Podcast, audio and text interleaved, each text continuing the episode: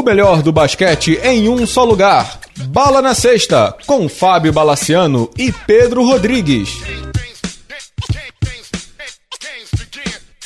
Amigos do Bala na Sexta, tudo bem? Começando um podcast especialíssimo. Pedro Rodrigues, uma estrela no podcast aqui, não é não? Vamos direto pro convidado, que ele é mais que especial, né, cara? Super honrado com a presença dele aqui. Thiago Splitter, muito obrigado, viu, cara? Opa, tudo bom? Prazer estar aqui, falar um pouquinho de basquete, compartilhar com vocês pouquinho do que eu sei, das coisas que aconteceram comigo ultimamente, né? É, esse é um podcast super especial, um podcast inteiro dedicado ao Thiago. A gente vai falar muito sobre, claro, a aposentadoria que ele anunciou na semana passada. É, um dia depois do All-Star Game ele anunciou a sua aposentadoria lá em Los Angeles. Mas também fazer um grande apanhado da carreira do Thiago, certamente um dos maiores jogadores da história do basquete brasileiro, um dos maiores jogadores da história do basquete europeu também, por que não? Campeão pelo San Antonio Spurs em 2014. A gente não vai fazer muita reverência agora não, porque tem muita gente para homenagear o Thiago. Thiago, eu queria que você falasse nesse primeiro momento, como é que foram, na verdade, esses últimos dias até você chegar à conclusão de que era o momento de parar? Cara, na verdade, a decisão fui tomando aos poucos. Acho que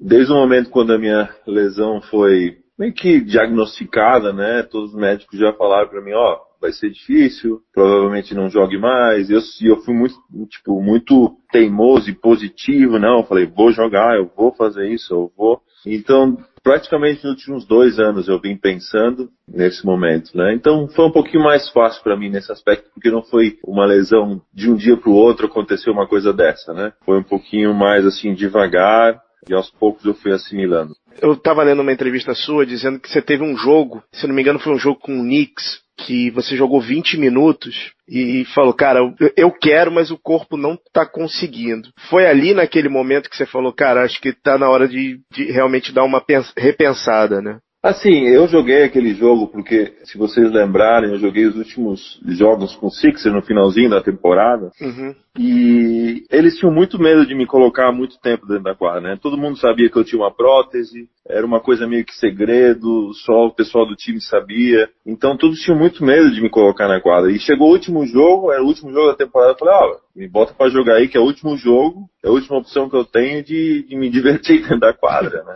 Aí meu uhum. agente ligou também pro time, a gente, ó, oh, bota o Thiago pra jogar. Porque se acontecer alguma coisa, o problema é dele, entendeu? Então, ah, Aí eu joguei aquele jogo e realmente joguei 20 minutos. Joguei até bem, acho que fiz um bom jogo, acho que fiz, não sei se 12 pontos, alguma coisa assim. 12 e... pontos com direito a sexta de 3. Mas assim, é. E aí o que, que aconteceu? Assim, para mim ali não tinha acabado. Para mim ali era o seguinte, eu ia ficar uma, duas semanas de férias e continuar os treinos para a temporada seguinte. Aí só que o que aconteceu? Quando eu voltei a treinar forte, firme, foi quando o meu outro quadril começou a a doer. Então, é meio que compensei com o outro lado, né? E era algo que o próprio médico já tinha me falado, olha, isso vai acontecer, você vai precisar também uma cirurgia no futuro no outro lado. E aí eu pensei, pô, fazer outra cirurgia, esperar mais um ano e meio, já vou ter 30 e poucos anos, já vou perder mais velocidade ainda. É difícil competir com essa gurizada aí correndo para cima e para baixo. Com duas próteses eu ia ter. É difícil.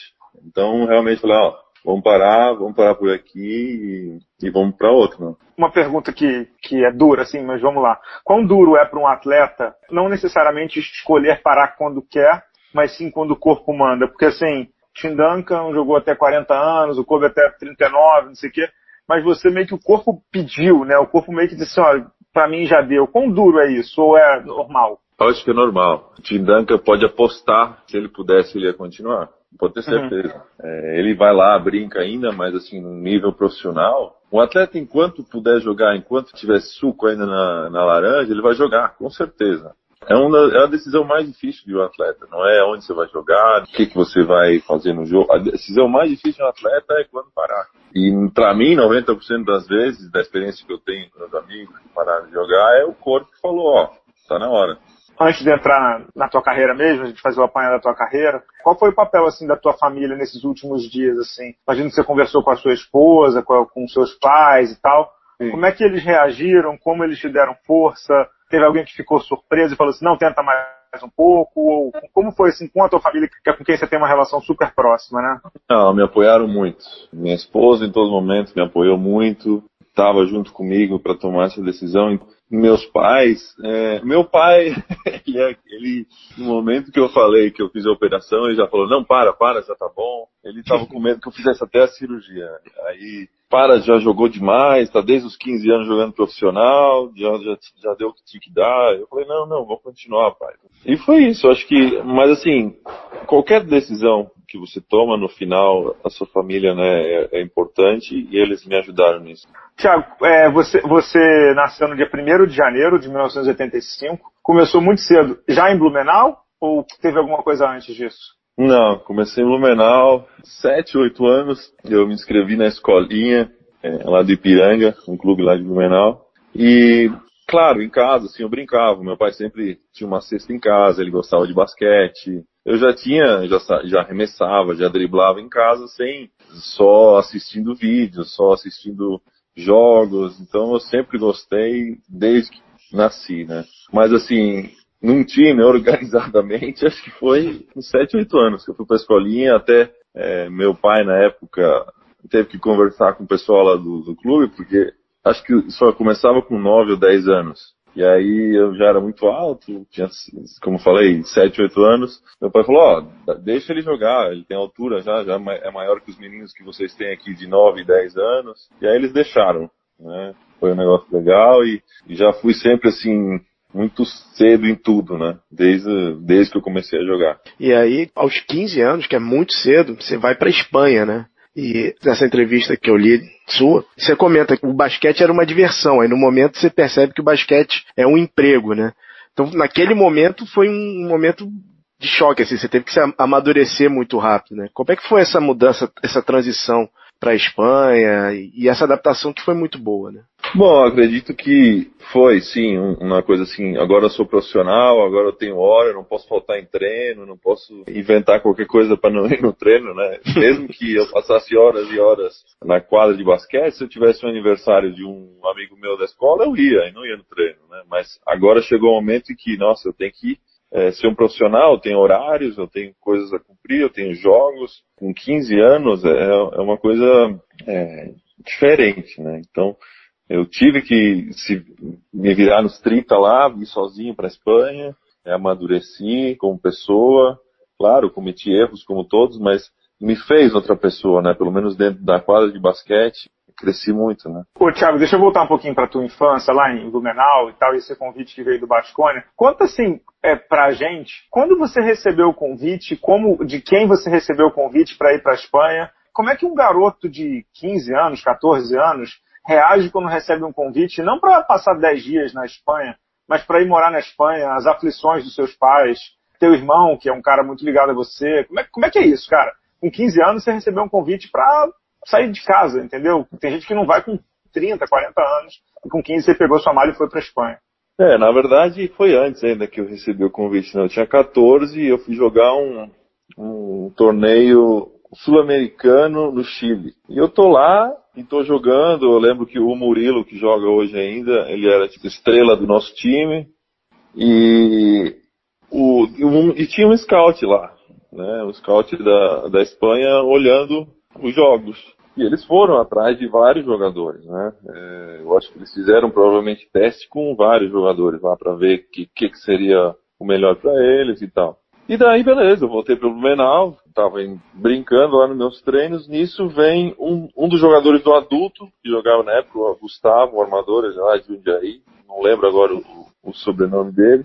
Ele falou assim, uhum. ó, tem um amigo meu que é de São Paulo, ele é agente, e falou que tem um time na Espanha interessado em você, eles vão te dar o número. Aí ele começou meio que fez uma reunião com meu pai e falou, ó, esse time tá interessado, é um time que joga Euroliga e tal. Você meio que você não dá muita fé, né? Você, ah, beleza, mas é isso mesmo, não sei o que. Aí passou, passaram alguns dias, eles ligaram pro meu pai, para mim, falando que queriam que eu fosse para lá, passar lá uns dias e conhecer. Aí fui, fui com meu pai, com a minha mãe, e na verdade eu assinei com o time, eu tinha 14 anos, só que eu fiquei um ano a mais no Brasil. Uhum. Né, eu fiquei jogando ainda um ano em Blumenau, porque até, assim, era muito novo, aos poucos, né, eu fui pensando na ideia e amadurecendo na minha cabeça de ir. E depois, com 15 anos, eu fui, quando começou a época da, do colégio lá, né? Acho que foi em setembro. Eu fui em setembro de, de 2000 lá. E Deixa eu te fazer uma pergunta. É esse contrato que você assinou com o Bascone, que foi aquele contrato de 10 anos, é isso? Isso. 10 anos você já estava, como os espanhóis falam, atado, né? Vocês estavam já é, contratados por, por 10 anos com o Bascone. É, sobre, sobre o Blumenau, a gente conversou, Thiago, com a Mariana Camargo. A Mariana Camargo, ela é de Blumenau, inclusive atualmente ela joga pelo time de Blumenau Sim. na edição da LBF. Você deve conhecer muito ela. O pai Conheço, eu joguei muito com o irmão dela, né? O irmão dela, ela, ele era o, o Ginobili do time na época do meu time, né? A gente jogava pick and roll já desde os 10, 11 anos e o irmão dela, o João, era o, era o Ginobili do meu time. então, é, a gente se conhece bem. O pai também, o pai dela também é técnico, faz um bom trabalho lá com basquete feminino há anos e a Mariana também, né? Que a gente conhece desde pequeno. Então, ela, ela gravou um áudio para você nesse programa especial. Então, o Thiago, o Splitter, eu, te, eu tive a oportunidade, né, de.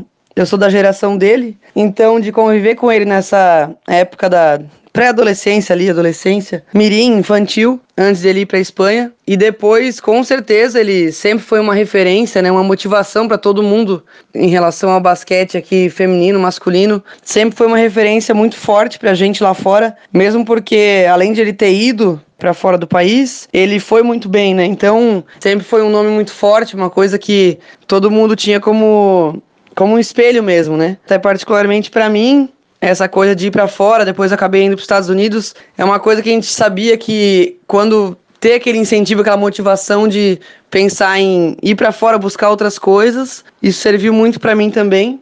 Na cidade, né, tem um nome muito forte, é, tenho certeza que muitas crianças, muitos meninos, meninas é, se espelharam muito nele assim. O basquete continuou sempre vivo aqui no, em Blumenau. Depois ainda veio também, a gente tem os, os polos do feminino da Michelle Splitter, né? Que é uma coisa muito legal também, que é relacionado a ele também, a Michelle, a família dele sempre envolvida, né, com o basquete. Então, assim, o que eu tenho para falar é que o Thiago sempre foi um espelho, sempre foi uma referência muito grande, além de, com certeza, né, não só aqui para Blumenau como para o país inteiro. Então eu fico feliz de ver tudo que ele, que ele alcançou na vida dele. Sendo daqui, fico né, duplamente feliz e orgulhoso também de ser, de ser o, daqui, de ter começado aqui. E eu tenho certeza que ele agora, é, aposentando, seguindo esse outro caminho, vai ter muito sucesso também.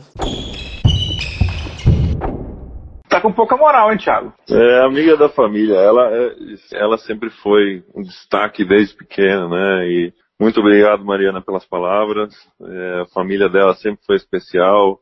Né, a mãe, até a mãe dela falecida era muito amiga da minha mãe, assisti jogos juntos, então muito bom escutar isso deles, né?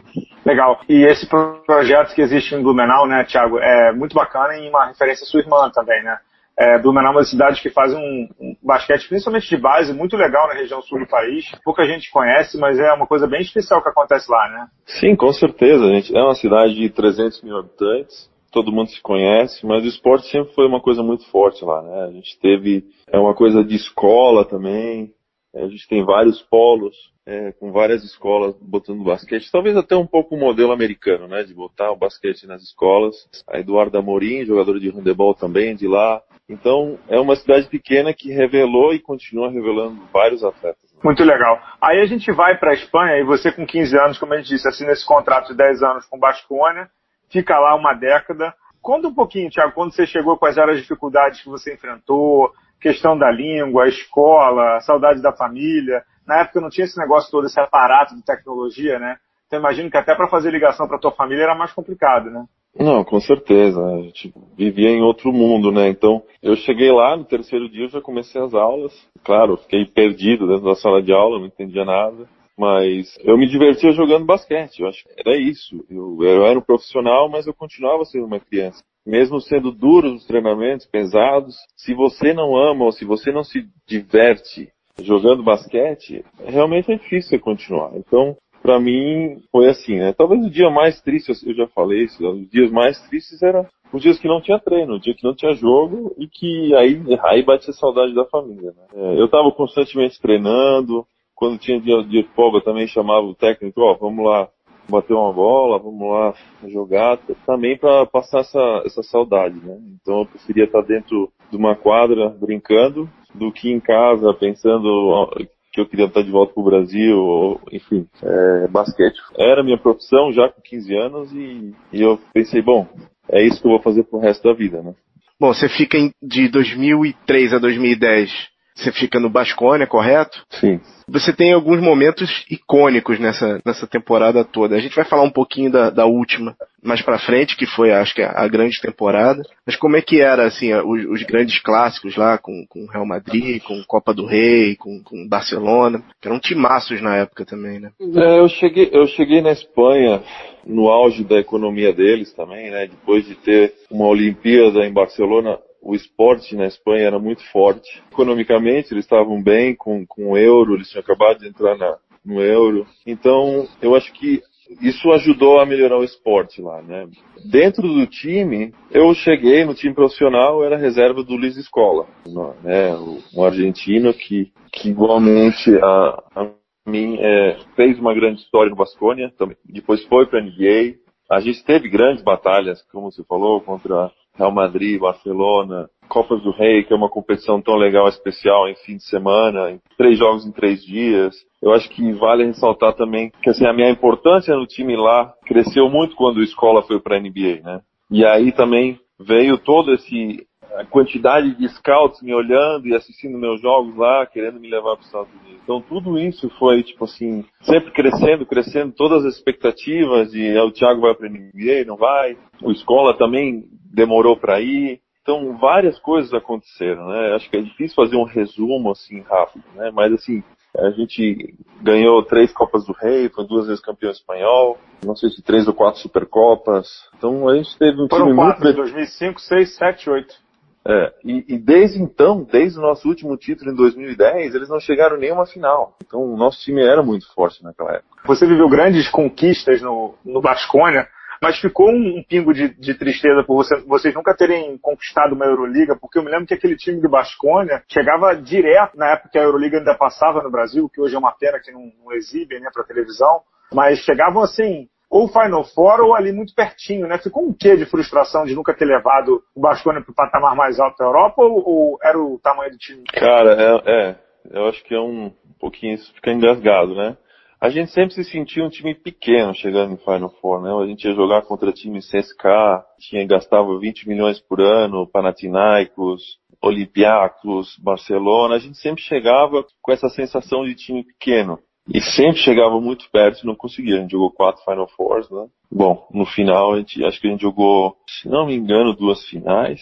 Duas finais. Duas finais e realmente ficava essa sensação, nossa, eu não gosto de reclamar dos juízes, mas eu não nunca falei nada de juiz, mas quando eu jogava Final Four da Euroliga, a gente sentia que o peso dos juízes fazia diferença. Aquelas últimas faltas no último quarto, que sempre dava dois pontinhos num jogo trucado que era jogo de Euroliga, fez muita diferença. Bom, fica aí, fica essa, esse detalhe, mas não deixa de ter brilho na né, minha carreira na Europa por causa disso. Não, é, obviamente não tem, e o Pedro vai falar um pouco mais sobre isso também. É, é, você, o primeiro título que você conquista com o Basconia, lá em 2008, você já tinha seus 22, 23 anos, e é um título também muito especial, né? Sua primeira grande conquista com o time, né? Sim, ele é muito especial porque a gente tinha perdido, se vocês lembrarem, a gente perdeu uma final trágica contra o Real Madrid, né? Entregaram, né? Um quinto jogo em casa, é, ganhando de oito pontos, a gente perdeu aquele final. Então, aquele título de 2008 foi tipo tirar 400 quilos das costas, uma superação. O Luiz Escola já não estava, eu já era pivô titular do time, já carregava o time. Então, é muito parecido, aquela sensação foi com o título do Spurs em 2014. Do Spurs, sem dúvida. Eu ia falar isso, já tá pegando lá na frente, é isso mesmo. Exatamente a mesma sensação do déjà vu total, né?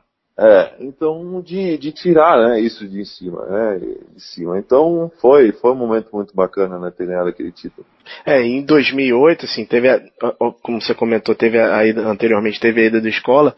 Em 2008 sai aquela eleição dos melhores jogadores do mundo fora NBA e você é eleito terceiro, né, do melhor do mundo aí já começa a esquentar a questão da NBA. Já, já começou a dar o frio na, na barriga naquele momento, assim, de caramba, vai rolar? Assim, eu, eu desde os, vamos lá, desde os 18 anos falava Thiago NBA e tal. Só que como eu tinha aquele contrato de 10 anos, né, que que me segurava muito, as pessoas acabavam não tendo muito interesse em ter esse problema, né? Em escolher no draft e depois eu não poder ir. Então tinha esse fantasma em todos os times da NBA de, de não querer me escolher por causa disso. Mas, 2008 eu tinha uma cláusula de saída. O que acontece é que o, o Basconia me renovou mais dois anos depois. Eles me seguraram lá, entendeu? O, o Thiago, nessa fase de Basconia, eu acho que você conhece ela também, a Patrícia Arbula, uma brasileira que mora lá em, em Vitória, lá, lá no, em Vitória, no sede do Basconia, né? Torcedora fanática no Basconia. Ela fala muito sobre o, o é dono, presidente do Basconia, que é o Querquerreta, se não me engano, não é isso? Querquerreta. Tem uma figuraça, né? É, ele é um dos manda-chuva, né, do, do, basquete europeu hoje. Uhum. Tem alguma história sua com ele, ou sua, do time, assim, nessa época que você consegue compartilhar com a gente? Porque Dizem que ele é uma figura bem. Não consigo comparar com alguém daqui do Brasil e nem da NBA, mas se você conseguir comparar para a galera entender um pouco da perspectiva e da personalidade dele, seria legal. Bom, acho que ele faz de tudo para conseguir o melhor time mais competitivo possível, né? Ele não é técnico, mas ele tá na orelha do técnico toda hora.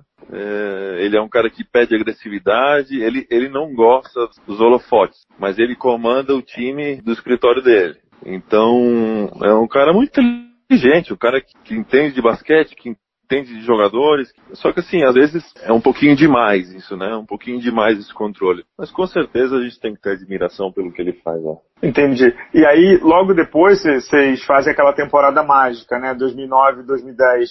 É você o MVP da, da temporada regular o MVP da final, algo que só um outro pivô conseguiu, né? Na verdade, um outro jogador, um outro pivô. Um cara que jogou também pouquinho, chamado Arvidas Sabonis, do Real Madrid conseguiu. E vocês conquistam o título em 2010, e aí já com o Ertas do teu lado, um dos grandes amigos, um dos grandes companheiros da sua vida, né? Como é que foi aquela conquista em 2010, aí já no ano de despedida do Basconia? Exatamente, você contou um pouco tudo. Foi é, um prazer poder jogar com meu amigo Marcelo. Eu, eu anos e anos estava tentando trazer ele para lá, eu ligava porque ele eu falei, contrato Marcelo, contrato Marcelo, que a gente vai ganhar isso aqui, contrato. Que se vocês lembrarem, o Prigione tinha saído. Então a gente estava meio que sem armador. O Prigione tinha assinado no, no Real Madrid, se não me engano, e eu falei, ó, traz o Marcelo. Ele é um, é um jogador que vai, vai me fazer melhor e vai fazer o time. E não deu outra, né? Eu sempre brinco com ele que ele me deu o MVP, porque ele me deixava na cara do gol toda hora. E acho que era, era, era realmente a temporada para finalizar dessa forma, né? Então, finalizando ganhando, sendo MVP da Liga Regular, sendo MVP das finais. Não tinha como acabar melhor naquela temporada antes de eu. Você está você tá sendo extremamente modesto, porque o que você fez naquela temporada de 2010, esse último jogo, quando vocês fecharam a série com o Barcelona, foi um jogaço decidido no lance livre, 7-9 a 7-8. Jogaço mesmo, impressionante. Foi jogão. Foi e jogão. Uma, e, tem um vídeo de vocês chegando no País Basco você estava na frente do carro, do, acho que é um carro de bombeiros, ou ônibus do time, você abraçado com a taça. Quantas milhares de pessoas tinham ali naquele momento? Que é uma é, é, é, é gente que não acabava mais, né, cara? É, eu não sei quantos tinha, mas você pode imaginar uma praça. Acho que dentro da praça entravam no mínimo umas 40, 50 mil pessoas, né? Então era uma, era uma coisa muito de tradição deles lá de ser campeão e levar a taça. É, para a torcida, né? E apresentar ela para a torcida na praça da cidade. E foi espetacular, foi espetacular. A gente subiu lá em cima, todo mundo cantando, né? As musiquinhas do time, as musiquinhas da torcida. E aí a gente deram o microfone pra gente, a gente falou com todo mundo e, e todo mundo sabia, né? Que eu ia embora, né? Eles, todo mundo gritava, Thiago fica, Thiago fica. Então foi, foi um momento bem bacana e uma boa homenagem, né? Tem uma coisa no vídeo que você está subindo a escada e entregando a, a, flor numa igreja. Aquilo é uma coisa tradicional? É. O que, que, é? O que, que é? É, é, assim, tem, tem uma santa, né? A, uhum. a, Virgem Branca lá, que é a santa da cidade e é uma coisa que se faz sempre, né? A gente levava as flores para a santa e depois mostrava o troféu para a torcida, né? Na praça. E você foi encarregado de levar a flor, é isso? É, eu era o capitão, né? Eu era o capitão do time, então eu era encarregado de levar é, a flor pra, pra Santa. Entendi. Aí você sai do, do Basconia, né? E aí vai pro San Antonio, enfim, você chega à NBA. E como é que foi essa chegada ao San Antonio Spurs? Já um time bem mítico, né? Tinha ganho já inúmeros títulos antes da tua chegada e já tinha aquele núcleo do, Ginobili, Parker e Duncan, o trio mais condecorado da história da NBA. E você chega ali para aprender, mas já era uma estrela da NBA, né? Como é que foi essa transição de protagonista para um cara. É, você é um novato sendo uma estrela, né? Quando eu fui para lá, todo mundo falava para mim: bom, tenha calma o primeiro ano, que provavelmente você vai jogar pouco, e fica tranquilo, teu tempo vai vir. E eu tinha chegado lá, eu tava, tava no meu, no auge, eu acho que assim, da minha carreira, né? Eu tava muito bem. Fisicamente, mentalmente, estava muito bem. E eu assim, bom, não é possível, vou jogar um jogo aqui, vou, vou fazer 10 pontinhos em, em 15 minutos, os caras vão ver e vão botar para jogar. Isso até aconteceu, né? Um, tipo, dois ou três jogos que eu entrei bem, e falei, bom, agora vai. Aí chegava no próximo dois, três jogos, não entrava nem um minuto. E meio que eu fiquei, comecei a ficar pé da vida, né? Porra, vim pra cá, por que, que os caras me trouxeram então? Vou embora, vou para outro time, vou pedir para me trocar. Porque eu tava me sentindo bem, tava é, confiante, né? E, e, eu conto isso, eu tive um dia que eu subi no ônibus, assim, a gente ia viajar, cara amarrada, e o Greg Popovich me viu, né? Ele me chamou, assim. Aí ele falou assim, eu tô vendo que você tá chateado. É isso? Eu falei, tô, tô chateado. Tá chateado porque você não joga? Tô, tô chateado porque eu não jogo. Aí ele assim, bom, pode então parar de ficar chateado porque tu não vai jogar mesmo. Aí eu, eu, não tava entendendo, como assim não vou jogar? Ela falou, é, eu já tenho os pivôs que estão tá na minha rotação, já sei quem que vai jogar. A gente tem o McDyess, que está no último ano do, da carreira dele, tem o Blair, que está jogando bem, tem o Matt Bonner, tem o Tim Duncan. Eu não preciso de você agora. Talvez eu precise de você ano que vem, por isso que eu não quero que você agache a cabeça, quero que você continue treinando do jeito que você está treinando. E ano que vem a gente conversa. Mas agora não fica puto que você não está jogando. Fica de boa e, e, continua a treinar do jeito que você está treinando. Aquilo lá me deu um, um alívio, porque não era porque eu estava fazendo alguma coisa errada. É porque realmente você precisa de um tempo para se adaptar às jogadas, ao sistema do Spurs, a várias coisas que realmente em, em dois ou três meses você não pega jogando lá, você não pega, você precisa de um tempo de adaptação, né? E isso passou com a maioria dos jogadores que passaram por lá, precisaram desse tempo, assim, para se adaptar ao jogo deles, né? Então foi, foi uma coisa que deu um alívio, né? É, o técnico fala assim, ó, não é falta de esforço, não é falta de talento, não é isso. É, e o calendário também, para se acostumar, deve ser brutal, né? Porque se aumenta o, o, número de dias assim exponencialmente, né? É, e a, a, NBA é uma coisa que você, você não consegue treinar durante a semana e mostrar serviço, entendeu? é só jogo, é jogo, jogo, jogo, jogo. Então, se o cara sabe jogar, sabe as jogadas, ele já sabe porque ele já jogou muito. E eu cheguei lá meio que treinei, beleza, pré-temporada, mas, sabe, é um mês só pra você pegar as coisas. E não, e não dá tempo pra pegar tudo que tem, todos os esquemas, todos os detalhes, todas as. Ah, se o cara olhar para esse lado, você faz tal coisa. Se ele olhar para esse lado, você faz isso. É tudo muito esquematizado. Então, realmente, é, foi assim, a, a honestidade do, do pop é, é o grande a chave de tudo, né? É um cara muito honesto, um cara que vai falar tudo na cara e vai levar isso numa boa. E quão importante, Thiago, para você foi ter o Ginóbili por perto, né? Um, um, jogador latino também, estrangeiro, né? E aí imagino que a facilidade da língua de você falar o espanhol, às vezes até mais do que o inglês com ele, e é um cara que, isso que você falou que você, que você sofreu, ele também sofreu no primeiro ano dele, né? Ele já era tão estrela quanto você na Europa, né? MVP de Euroliga, MVP de Liga Italiana. E no primeiro ano dele também, ele mal jogava. E o Pop descia o esporro nele, inclusive publicamente. Então, quão importante foi os nobres? Eu sei que vocês são amicíssimos, né? Nesse começo de, de vida na NBA, de dizer, Thiago, tenha calma, Thiago segura, ano que vem ele vai te usar. Como é que foi ele também nesse, esse aspecto fora de quadra. É, com certeza. O ano foi, foi meu primeiro contato assim dentro do, do Spurs, né? Antes mesmo de eu ter ido para lá, eu mandei mensagem para ele. É porque a gente tinha amigos em comum, né? Prigione, escolas argentinos. Então foi, foi uma coisa assim, é, realmente, isso que você falou. Ele falou assim, ó, fica tranquilo, que comigo foi pior ainda. Tomar o esporro aqui, ali e lá. Com o Roberto foi a mesma coisa quando ele veio. Então, tudo isso claro, me ajudou, me ajudou a me deixar mais tranquilo. Por exemplo, ele me troca, eu tava jogando bem e tal, e ele me trocava. Aí eu saía meio que puto, andando devagar, voltando pro banco, né? Aí o mano uhum. chegava assim, dava uma palmadinha na minha perna e falou, ó, oh, ele não gosta disso não. Se, se você for trocado, corre pro banco e não fala nada. Entendeu?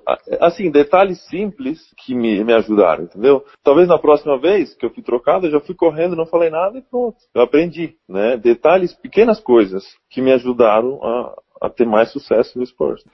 E você chega naquela época de transição dos Spurs, né? Como você falou, tinha o Antonio McDyess, mas você chega junto do, dos pilares dessa década do Spurs, que é o Danny Green e o Kawhi Leonard, né? Uhum. É, é, eles também tiveram. O, o, Danny Green teve um, um, Obviamente precisou se evoluir um pouco mais, mas o Leonard já mostrava é, é, esse potencial todo desde o começo, ou ele era realmente ultra low profile? Não, não, não.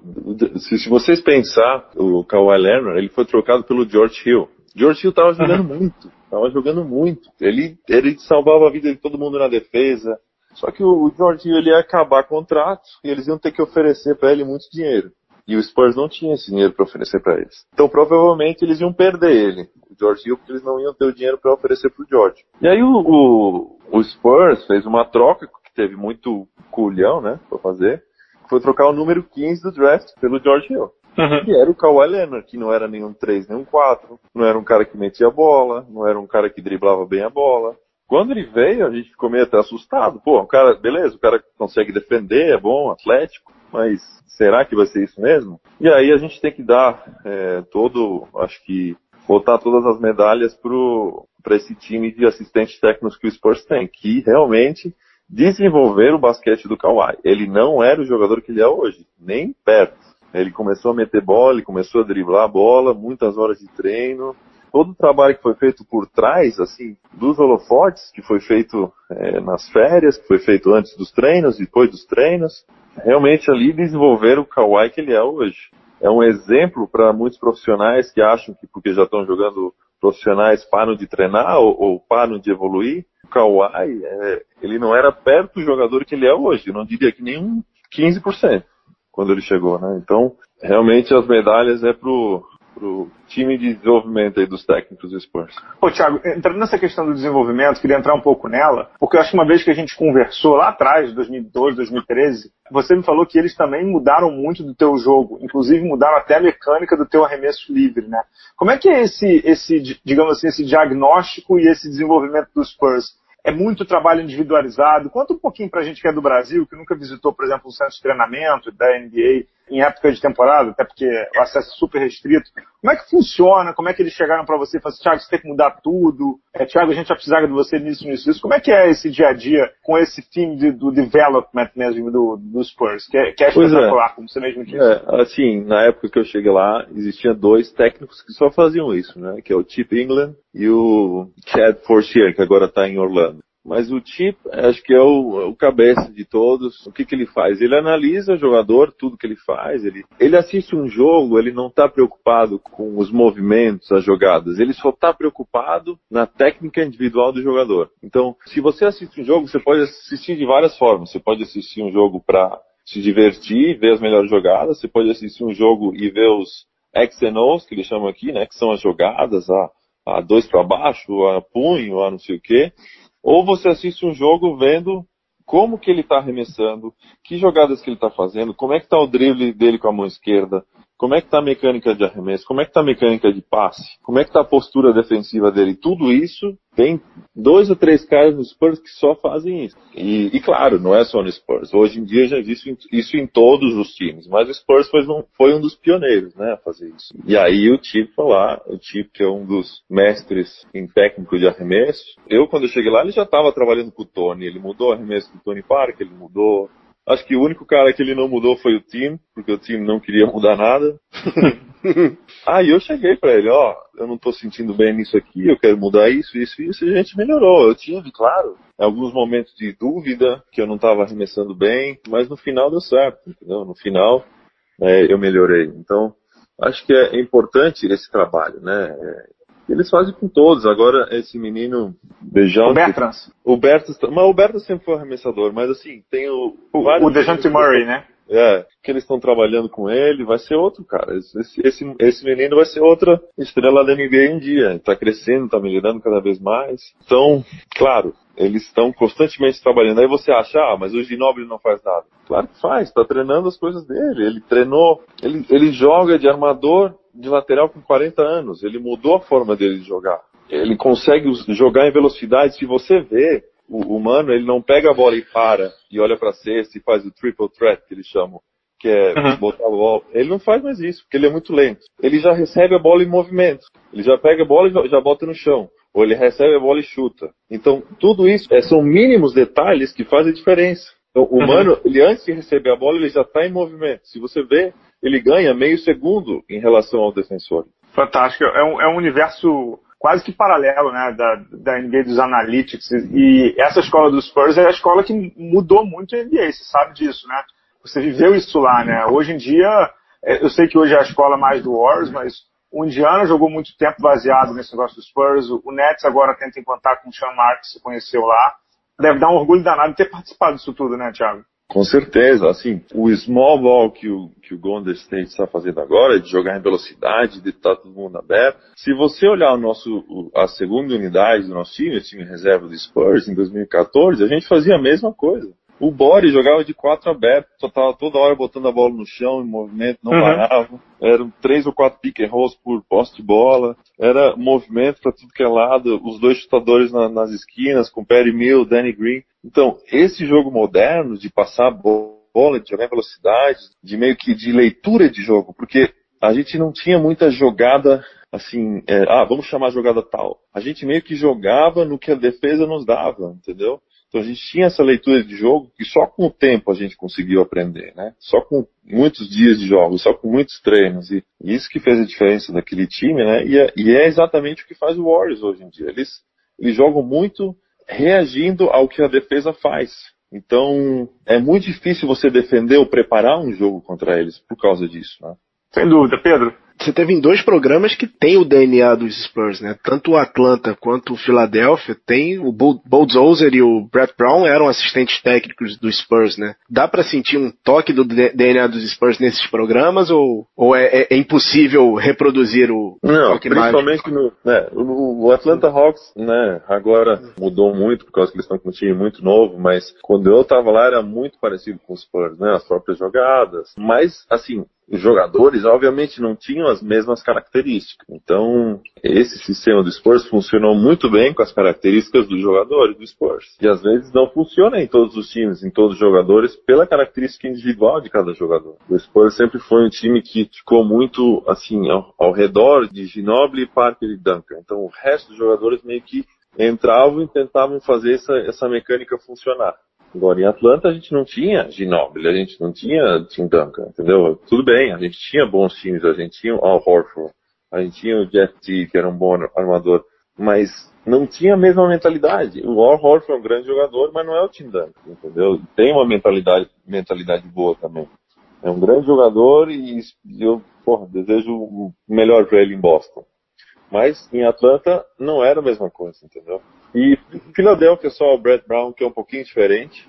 Acho que o, o sistema de jogo que o Brett é um pouquinho diferente é do Spurs. Ele tem, às vezes, até os cinco jogadores abertos na linha de três, coisa que com o Spurs a gente não fazia muito. Agora, tanto que até vocês brincaram que eu meti uma bola de três no Philadelphia, mas é por causa do sistema do, do, do Brett, que é um pouquinho diferente. Ou seja, que o 5 fica aberto mesmo e o Spurs não. O 5 ficava geralmente fazendo bloqueios e fazendo o roll para a cesta, né? Indo para debaixo da cesta. Ô, Thiago, deixa eu te fazer uma pergunta sobre o Popovich antes de entrar nas duas finais que vocês jogaram, né? Conta alguma história para a galera que não conhece o Popovich sobre como é o Popovich dentro assim do vestiário no dia a dia. Tem muita história que ele paga jantar, paga vinho. O seu agente, né, Marcelo Mafia, me conta que toda vez que ele viajava para lá levava uma garrafa que o Popovich adorava.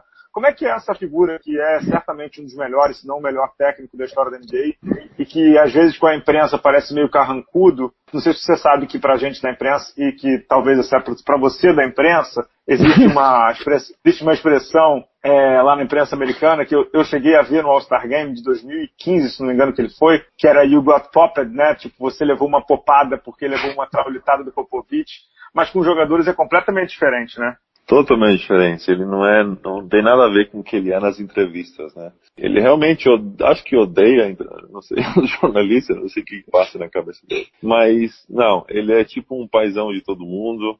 Ele é aquele cara que está preocupado por você, até hoje ainda fala com ele. Então, realmente é um cara que, que cuida muito dos seus atletas e dentro da quadra, sim, ele exige ele pede o máximo, ele fica pé da vida se você não volta para a defesa, se você não faz o que foi falado nos treinos. Né? Ele, ele usa muito essas três palavras, que é executar as coisas que foram feitas, você ser inteligente e você jogar com esforço, né? Effort. Então ele usa muito essas três coisas. Ele fala assim: se você fizer essas três coisas, de boa, acaba o jogo, ganhando, perdendo, a gente vai tomar um vinho, vamos jantar, vamos dar risada de outras coisas da vida. Mas só me dá essas três coisas, né? Que é executa o que eu te falei, joga com esforço e seja inteligente dentro da quadra. Se você der isso, ele vai ser tipo o seu melhor amigo. Né? Nenhuma história para contar que você pode contar dele? Vamos lá. Teve, a gente estava jogando playoff, que era contra o Oklahoma. E geralmente tem aqueles, aqueles blocos de nota enorme, né? Que você escreve assim num quadro, bota lá o que, que a gente vai fazer no, nos jogos, o que, que a gente vai preparar. E eu lembro de ele sair no treino com um daqueles, daqueles papéis gigantes assim, colado nas costas dele. E aí ele saiu para dar o treino com aquilo lá. Tipo, pra gente não esquecer a estratégia do jogo, entendeu? Ele tava com a estratégia do jogo colado nas costas dele. Então é um cara assim que, que tenta tirar o melhor de cada jogador, né? E tenta fazer coisas diferentes. Ele leva a gente para museu, ele leva a gente para ver, sei lá, a NASA, ele leva a gente para. Então, ele é um cara de, de, de, muita cultura e um cara que está constantemente também fazendo perguntas e, e, tentando deixar a gente consciente do que está acontecendo no mundo, todas as histórias do momento. Ah, está acontecendo uma guerra, está acontecendo qualquer coisa. Ele, ele faz perguntas no meio do treino. Então, isso, tudo isso te faz ficar mais interessado no que está acontecendo no mundo para você não dar aquele aquela bola fora, né, no treino. Tiago, quem que é o, por que que tá ocorrendo a tal guerra na, civil na Síria? Ou, sei lá, é um cara que deixa todo mundo, todo mundo muito, assim, inteirado das coisas que estão acontecendo no mundo, né, porque ele acha isso importante e acha que a gente não deve viver só na nossa bolha que é o basquete. É, não sei se você já ouviu essa história do Alex, o Alex Garcia, que joga hoje em Bauru e jogou nos Spurs, né? Tem uma história na NBA, uma história não, tem uma regra na NBA que o time é, paga uma diária, né, Thiago, quando tá em viagem, né, de jantar, Sim. alguma coisa assim, não tem isso, né? o, o, o, Alex, né, ganhava. De, o Alex é mão de vaca, parte chuchu, você sabe disso, né? e, ele, e ele ganhava diária, mas ele sempre pegava diária ou comia no próprio hotel, que era baratinho, ou ia no, tipo, no restaurante mais perto e mais barato possível. E ele disse que teve um dia que ele estava indo comer num desses, desses Taco Bell da vida, sabe? Esses restaurantes mais baratinhos para comer uhum. rápido, voltar pro hotel e guardar o dinheiro da diária, né? O Alex conta que ele pagou o aluguel dele de um ano em San Antônio só com dinheiro de diária. Né, que são 41 jogos e tal, enfim. E aí o, o Alex conta que teve uma vez que ele estava saindo pro hotel, do hotel, e aí o Ginobili ligou para ele. Você tá onde? Não, não, tô indo comer no Taco Bell da vida, não sei o quê. Volta correndo que o Popovich vai pagar o jantar. saiu, saiu correndo e comeu igual um condenado. Aí o Popovich falou assim, você não janta há quanto tempo, cara? e tinha esses jantares, né, Thiago? Ah, não. Alex, pelo amor de Deus, ele, os pratos dele precisa de varanda para aguentar tudo. que o pop ficou assustado. Mas isso é normal mesmo. E, assim, você falou sobre essa questão do, do, do Popovich, né? É, o quanto ele te mudou como pessoa? E aí eu vou, vou dar um depoimento pessoal, assim. Você nunca foi um cara marrento e nem um cara antipático, né? Para quem te cobriu como seleção desde 2002, né? Não sei o quê. Mas você sempre foi um cara muito recluso. E depois que você foi para a NBA, você ficou muito mais aberto. O quanto é impacto dele, o quanto é impacto da NBA, o quanto é impacto do teu amadurecimento, quanto ele é responsável por isso tudo? Cara, eu acho que não, não, não foi o Pop que fez isso. Para mim foi um pouco da, da diferença de cultura nos Estados Unidos, né? De que você pode falar o que você acha. E, e, outra, você tem que realmente acreditar em você. Quando eu estava na Espanha, é muito de você ser humilde, de você, ah, é, eu sou bom, mas esse é melhor que eu, eu, eu. E quando eu sempre, minhas primeiras entrevistas com os scouts da NBA, eles me perguntavam quem que você acha que é, quem que você acha que você vai ser. E ah, eu falava assim, não, sou um bom jogador, não sei. E eles respondiam, não, não, não, peraí, não vem com essa coisa de humildade aí, porque aqui nos Estados Unidos todo mundo vai querer que você fale que você é o, é o próximo Tim Duncan, que você é o próximo não sei o quê. Então tudo isso, eles são muito positivos nesse sentido, né? O americano ele é muito de vender o seu próprio jogo e ter convicção do que você quer e não ter dúvida. Eu acho que isso é um pouco do que eu aprendi aqui, né, da cultura deles, de, de sempre acreditar que, que você é o melhor, que você faz isso bem e ponto, entendeu? É óbvio que eu acho que precisa de um equilíbrio. Você não pode ser nem muito nenhuma coisa, nem muito a outra. É, mas se você for humilde demais, você também vai perder. Se você for orgulhoso demais, também vai perder. Então tem que ter um equilíbrio. E eu acho que isso, isso a cultura americana me ensinou, né? A acreditar mais em mim. Com certeza. Falando nisso, né, Tiago? Você participou de duas finais da NBA conseguiu, na verdade, já é um feito dificílimo repetir é, uma franquia conseguir duas vezes para uma final. Como é Ainda mais foi? no Oeste, né? Ainda mais no Oeste, né? É, obviamente, é, é, sentimentos completamente disparates, né? Você tem a, a, aquela série muito doída contra, contra Miami, teve aquele trágico jogo do Ginobili, depois você tem a grande vitória no ano seguinte sobre o, o próprio Miami, né? Como é que foram essas, essas duas finais, assim? Quais foram os, os momentos icônicos de cada uma delas? Cara, a final de 2013, eu lembro muito de uma hora, porque assim, nos jogos, o que, que a gente fazia? Geralmente durante a temporada, quando estava acabando o jogo, nos últimos momentos, o Pop tirava o, o Tim Duncan, me tirava e colocava um time bem leve na quadra para trocar todos os pick and rolls. Se existia uma, um pick and roll, trocava e cada um defendia um contra um, porque pick and roll é uma situação para tirar vantagem. Né? E para não ter ajuda, cada um tá no seu homem o Popovich falou, ó, vamos botar um time pequeno no final do jogo. E eu lembro, eu tenho essa imagem de o Tim Duncan saindo do jogo no finalzinho e reclamando. Não, não me tira, não me tira, não me tira. E o Tim Duncan saiu. E o que acontece naquela bola? Acho que foi o LeBron que chuta o arremesso e eles pegam o rebote ofensivo.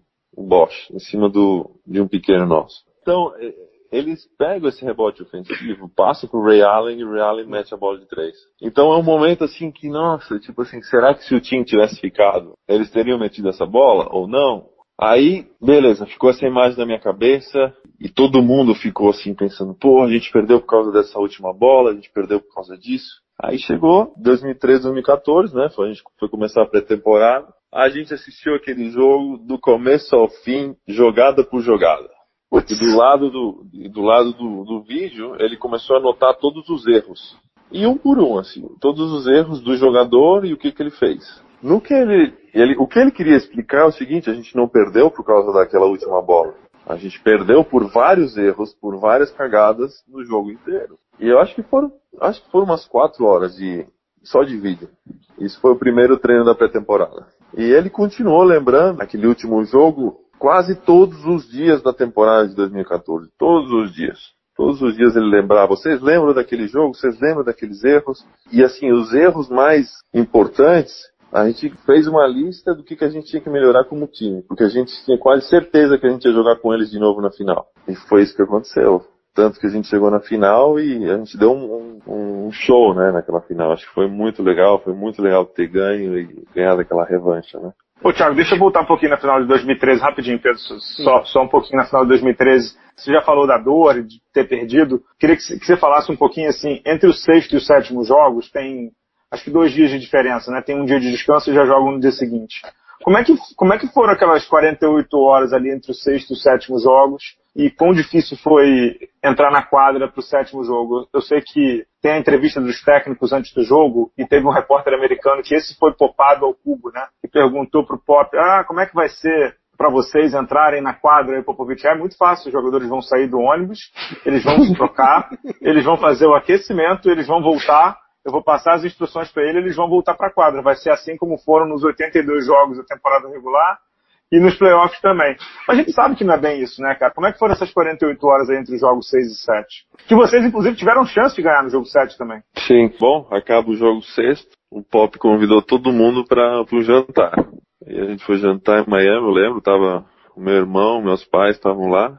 Aí Convidou todo mundo, família, tava todo mundo lá. Convidou até os, os segurança, da, até a polícia que estava fazendo o, a escolta do ônibus foi convidado para jantar. Convidou todo mundo. Uhum. Aí parecia um, sei lá, um funeral, né? Todo mundo quieto. Eu lembro que eu tava na mesa com o Ginobre, com o Tim, e o Pop veio, sentou lá, ó, pessoal. É, isso aqui não acabou ainda. Começou meio que a animar gente. Isso aqui não acabou ainda. Tem mais um jogo. Só que assim, você tem que entender que a gente viu o troféu do lado da quadra. A gente tava uhum. quase com o troféu na mão. Né? Foi difícil, foi. E era aquela, né? Bom, tem que continuar, tem que continuar. O dia seguinte a mesma coisa. A gente fez um treino, mas bem leve, foi só quase que arremesso, falar um pouco do que tinha que melhorar. Mas assim, é, aquele sexto jogo pesou. Eu acho que a gente podia ter, claro que a gente podia ter ganho o sétimo jogo, mas assim, ganhar mais um jogo lá em Miami é difícil, né? Ter outra oportunidade do jeito que a gente tinha, daquele jeito de ganhar lá, ia ser difícil. E foi assim, acabamos é, por detalhes no final do sétimo jogo também perdendo, né? É, sim, e aquela final ficou muito marcada pelo toco que você levou do LeBron James e também por um momento do Tim Duncan que ele, ele tenta um ganchinho no final do jogo 7, ele erra e ele dá uma porrada no chão, né? É a primeira vez que eu vi o Tim Duncan ter uma reação em, sei lá, 20 anos de NBA, putaço, perderam, e aí no ano seguinte, como você falou, veio a redenção, né, Thiago?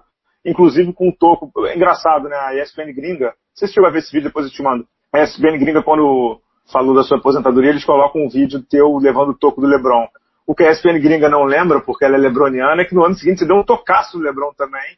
E aí foi a redenção completa, né, Thiago? Do título e com toco no rapaz, né? É normal, né? Eles, eles têm que vender os seus ídolos, eles têm que vender é, o LeBron, mas assim, todo respeito ao LeBron, um jogadoraço, é um dos ícones assim da, da nossa geração, né? Sou fã dele, Acho que a gente teve grandes batalhas e é importante, a empresa tem que vender ele. Ele é o grande nome do basquete da NBA, então tem que vender ele. Então, estão certos nesse aspecto, né? Se eu fosse a ESPN, ia fazer a mesma coisa. E claro, depois, no ano seguinte, eu dei o toco no Wade, dei o toco no LeBron. Só que, claro, não foram tão espetaculares, não foram tão é, marcantes como foram esse, esse dele, né? E, obviamente, eu não sou LeBron James, eu sou o Thiago Splitter. E, então, é, mas não importa, não importa. Eu acho que quem estava dentro daquele time, quem fez parte daquele time campeão sabe que foram aquelas duas temporadas, né? Que foi o cada dia ir lá pensar naquela derrota e pensar no que a gente vai ganhar deles, que a gente vai passar por cima deles e que a gente não tem os melhores jogadores do mundo, mas a gente tem o melhor grupo, né? Então, é isso que foi importante, né? É isso que gente, eu acho que aqueles 15 jogadores a gente leva de, de um aprendizado, né? Pro resto da nossa vida. A gente nunca vai deixar de ser campeão, nunca. E a amizade que existe entre nós até hoje é forte por causa daquilo lá, porque a gente passou por aquilo lá junto. É que nem você volta de uma guerra e você ganha. Acho que os soldados eles são amigos para a vida inteira. É mais ou menos isso que passou, né? Acho que a gente passou por essas dificuldades juntos, a gente superou essas dificuldades juntos e a gente vai ser amigo pro resto da vida. A questão de sensação, sempre gosto de perguntar isso, perguntei isso pro Leandrinho também. Quando ganha, cara, qual é o sentimento, assim? Eu sei que isso é muito fácil falar agora, quase quatro anos depois, cinco anos depois, mas como é que é, cara? Quando você quando tá lá estourando os últimos segundos em Miami, vocês vão ser campeões e, e o que, que você pensa, assim, Thiago, no teu começo lá no Ipiranga, lá em Blumenau, é, nos seus pais, na, na sua família? Como é que é? Você está vendo que o troféu chegando e chega mesmo, né, cara? E agora chega mesmo. O que, que um atleta sente que é o auge máximo de uma carreira, né? É o título da NBA, algo inimaginável para quem começa em, em Blumenau, né? Eu costumo brincar com a galera que assim, uma coisa é você começar em, em Miami, em Nova York, para brasileiro ganhar um título da NBA é algo completamente inimaginável, né? Pois é, eu acho que sim, o que passou na minha cabeça, sensação, por ter passado aquela final anterior, foi tipo uma liberação de um peso de que é engraçado, né? Porque ter chegado tão perto, se eu não tivesse ganhado, eu ia ficar marcado na história da humanidade do basquete que eu cheguei lá, mas não ganhei. Eu acho que é isso, né? Você se liberar de tudo isso e ao mesmo tempo dizer, pô, somos campeão. Né? São duas coisas. Uma é se liberar da derrota do ano anterior e outra é somos, o melhor do, somos os melhores do mundo. Jogamos duas finais seguidas.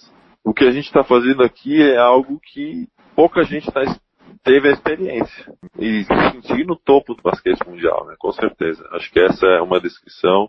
E tá lá como brasileiro, como blumenauense, como catarinense, acho que é uma das coisas que eu falo assim, eu sou orgu... eu tô orgulhoso de ter feito isso, né? Pela, por, por, muita gente que, que joga basquete, por muita gente que gosta de basquete, por muita gente que estava me assistindo, torcendo por mim no Brasil, pelas mensagens que eu recebi. Então tudo isso deu essa noção, né, do que, que eu estava fazendo. Pedro? Queria só voltar, é, você comentou no, sobre o, o, a volta na pré-temporada depois da derrota, que o, o, o Pop dá essa preleção, mas assim, toda vez que a gente vê documentários ou então acompanha é, times que vão para a final, sempre fica aquela coisa, ah, é, aproveite que talvez a gente não volte. Quando vocês se reuniram naquele primeiro dia, vocês sabiam assim, não, a gente vai voltar, a gente vai voltar para a final? É, a gente sentia que, a, assim, nosso grupo, ele, ele veio quase os mesmos jogadores. Teve dois jogadores só que não tiveram. Foi o, acho que foi o Blair e o... Acho que o Tim Mack também. É, mas o time, ele chegou no final e, eu, eu acho que o Gary Neal. Mas assim, o resto eram todos os jogadores que eram o mesmo time. Então a gente falou, pô, a gente tem a mesma oportunidade, gente, se ninguém se machucar, a gente vai estar com o mesmo time, na mesma pegada, no mesmo nível, e ainda melhor, porque a gente ia se conhecer melhor ainda, a gente ia estar mais né, fino, que a gente chama, e, e, e foi isso que aconteceu. Até hoje a gente se pergunta como é que a gente jogou tão bem, como é que a gente jogou tão, sabe, de entender, de olhar um para a cara do outro e saber onde é que tem que se posicionar. Né? Deu um clique assim na hora de chegar no playoff naquele ano, de que eu nunca vi alguma coisa assim parecida, né? O Thiago, sensacional. A gente, a gente tem um depoimento do Lucas Pastore, é, que é jornalista, e ele é, tem, ele é do UOL e também é do Spurs Brasil. Ele fala muito sobre a importância do, da sua presença lá no, no San Antonio Spurs. Vamos dar uma ouvida. Bom, fala pessoal, aqui quem tá falando é o Pastore. Falar da importância do Splitter pro Spurs naquele time que foi campeão, né, o último título do Spurs, é principalmente falar da importância dele na defesa, né? Tanto na defesa individual, que ele fez um grande trabalho sempre marcando caras como Sérgio Baca o Lamarcus Aldridge, dando ali um, um respiro pro Duncan naquele lado da quadra, quanto principalmente na defesa de cobertura, né? O, o Splitter ficou um pouco marcado negativamente por aquele toco que ele levou do LeBron, mas ele foi um dos principais jogadores que fizeram o Spurs conseguir marcar o LeBron naquelas finais por causa do posicionamento dele, fechando os caminhos pro aro. Então acho que ele foi um dos caras mais importantes daquele título. No ataque também, por ser um grande passador, ele se encaixou muito bem naquele Spurs do passe extra, conseguia sempre achar eh, arremessadores livres no perímetro, tanto quando ele estava de costas para a cesta, quando ele estava em movimento depois do pick and roll. Também foi um cara muito importante pra gente aqui, os torcedores do Spurs no Brasil, porque ele foi o primeiro brasileiro campeão da NBA e acho que fez a franquia ficar um pouco mais famosa por aqui. Com certeza quem torce pro Spurs e mais ainda, quem é fã do basquete brasileiro, da seleção brasileira, tem no Splitter um grande ídolo porque ele foi um dos caras mais assíduos dessa geração, sempre defendeu a seleção brasileira. Então com certeza foi um cara muito importante pra gente. É legal, né, Thiago, você também fazer com que uma franquia seja mais conhecida no teu país, como você fez com os Spurs no Brasil, né? Com certeza, né? isso é uma das coisas que também, quando eu cheguei no San Antonio, né, foi falado para mim, olha, você vai ser um exemplo para toda a torcida no Spurs, não só nos Estados Unidos, como no Brasil. Você vai fazer nossa franquia ter mais torcedores fora daqui. E realmente foi isso. A gente tinha um, um time muito é, de estrangeiros, né? É, parece até uma piada, né? Você junta um argentino, um brasileiro, um australiano, um italiano e conta, e conta uma história, né? Então, é, realmente foi muito, assim, importante também isso, né? De cara para a NBA internacional, né? A NBA ganhar terreno fora dos Estados Unidos. Só uma coisa em relação às finais, uma questão em relação às finais, que é a superstição que os jogadores têm. Não tem uma história com seus pais essas duas finais que você participou, cara? Tem, tem, tem uma história. Como eu falei, meus pais estavam, os pais estavam é, vendo jogos, né? E chegou na, na, na segunda final, e eu falei pra ele, ó, oh, dessa vez vocês não vão, desculpa.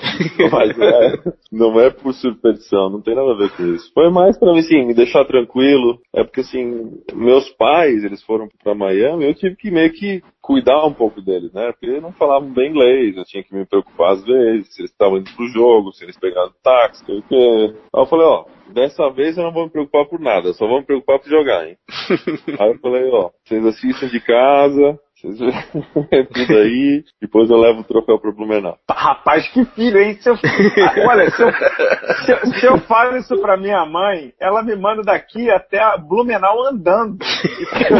Não. Não, você tem, que, você tem que entender. Eles respeitam, meus pais respeitam, eles sabem que é a minha, que era, né, o que é a minha concentração num campeonato, no, antes de um jogo. Então eles sempre respeitaram isso e mas assim, fora esse jogo, eles sempre tiveram muito presentes na minha carreira. É, meu pai foi para Mar del Plata ver aquele pré-olímpico. É, não é que eles me deram azar, não, não é, nunca me deram azar. Eles estiveram presentes na minha vida inteira, né? Então, eu não, não existe, eu não acredito nisso também, não. É, é seu Cássio e Dona Elizabeth, né? Isso. Eles já te desculparam por não ter visto o título do filho, certo? Então a gente nunca falou sobre isso, na verdade.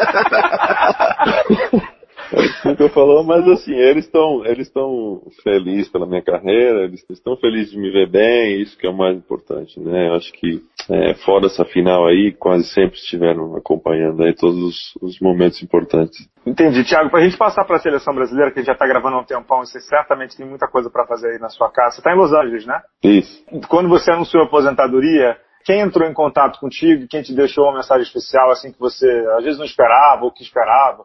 O Pop te ligou, o Ginobili te ligou, o Tim Duncan. Como é que foi esse, anúncio da aposentadoria e a recepção dos seus amigos, principalmente dos Spurs? Bom, para falar a verdade, é, muitos dos meus amigos já sabiam, né? Pop, na pré-temporada lá que eu tive trabalhando com eles, eu meio que deixo, falei para ele, ó, acho que não vai dar mais para mim, eu tô tentando, mas já não vai mais dar, tô pensando no meu futuro.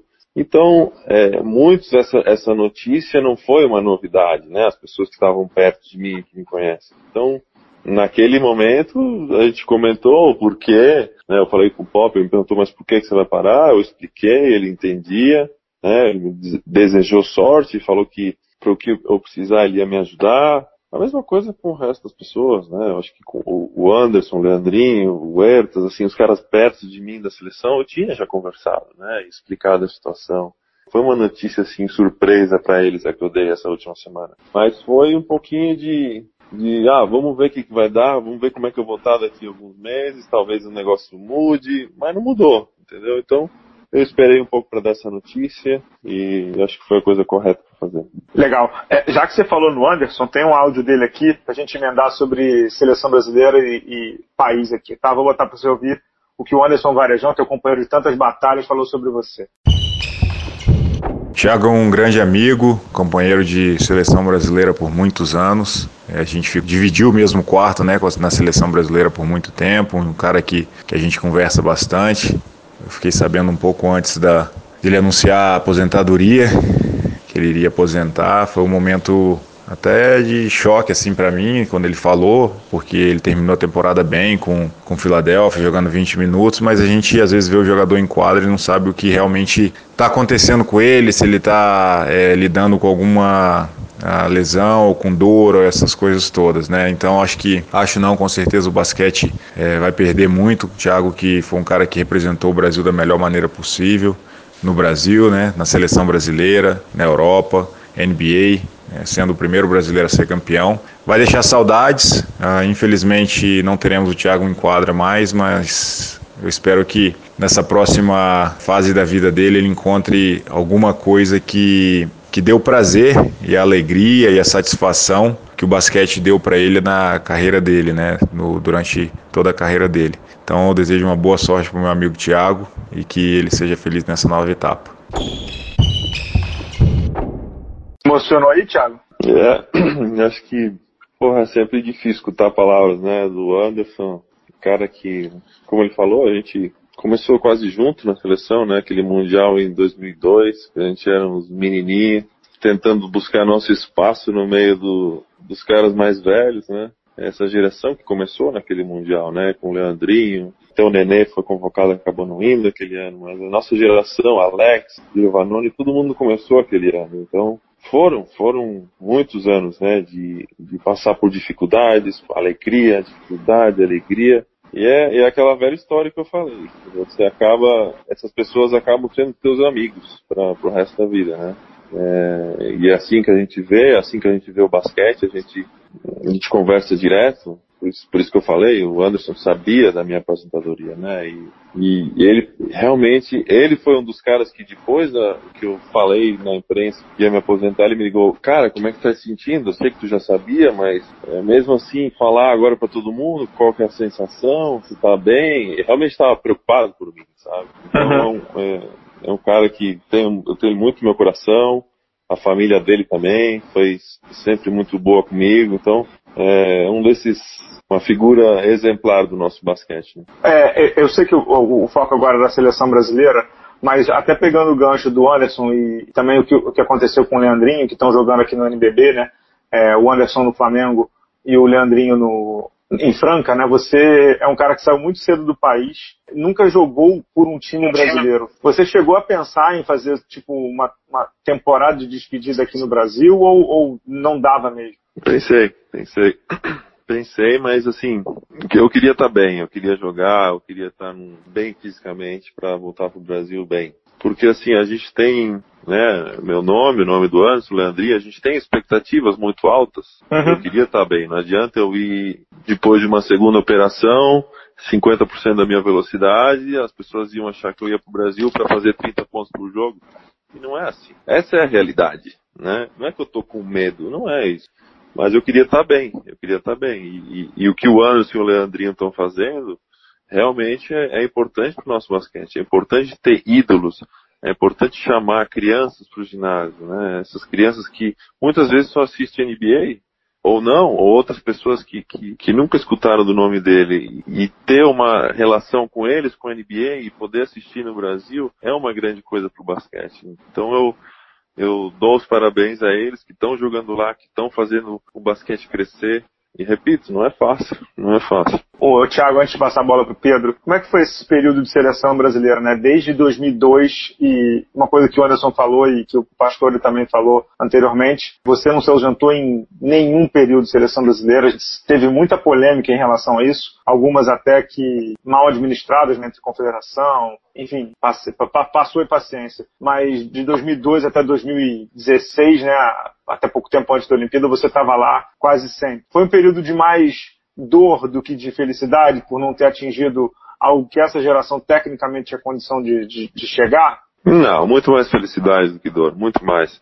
Todos os anos que eu representei o Brasil, eu sempre me diverti, eu sempre estava com meus amigos, é, a gente sempre deu o máximo dentro da quadra, dentro das nossas possibilidades teve muitas competições que a gente jogou quase que pagando nossas viagens, outro não para as competições, mas para os treinamentos. A gente nunca ganhou rios de dinheiro para jogar para uma seleção, como pode ser outros esportes. A gente quase sempre saía perdendo nisso, então realmente era uma questão de, de jogar pelo no, nosso país, de jogar com os meus companheiros. E, e, às vezes treinar uma, duas semanas que é, não é suficiente. Ir para uma competição em que você vai ser exigido ao máximo, que vai estar o mundo inteiro olhando. Realmente é, é, é um, é um orgulho para mim estar com a seleção brasileira, né? E eu acho que para as novas gerações tem que ser um orgulho estar na seleção brasileira, tem que ser um orgulho jogar na frente de um cenário mundial onde que todo mundo vai estar assistindo. E a seleção foi um dos das catapultas que me colocou no, no basquete mundial, né? E se eu não tivesse ido para a seleção infanto quando eu tinha 14 anos, eu jamais teria tido a carreira que eu tenho. Então, tudo isso foi, me ajudou, né? E eu nunca esqueci disso. Tiago, você tem grandes momentos na seleção, né? Você tem duas Copas Américas, tem Pan-Americano e tem o, o aquele pré-olímpico de, de Mar del Plata que foi antológico, né? Qual dessas conquistas, assim, que você tem a melhor lembrança, que te, te mais te marcou? Acho que no começo da seleção, talvez foi o nosso primeiro Pan-Americano, porque foi, assim, o primeiro título, né, dessa geração nova, dessa molecada com, com vontade que estava jogando na pegada, é, com muito talento, mas muito verde ainda, né? Era eu, Anderson, Huertas, era, era uma geração muito nova né? E a gente já conseguiu um título, né? Então, ali foi acho que o, o momento né, do começo da minha época na seleção. E no final, com certeza, né? Acho que foi mais marcante a classificação em Mar del Plata, onde que a gente conseguiu essa, botar o Brasil de novo numa Olimpíada, né? E eu tenho orgulho de ter terminado em quinto nas Olimpíadas em Londres, mesmo ter perdido do jeito que a gente perdeu, eu tenho orgulho de ter sido quinto na Olimpíada. É claro que eu queria ter uma medalha, é claro que eu queria ter uma medalha mundial na Olimpíada. Mas se você andar na rua e você falar para alguém na rua, ó, oh, sabe o que? Eu fui quinto numa Olimpíada, o que, que você acha?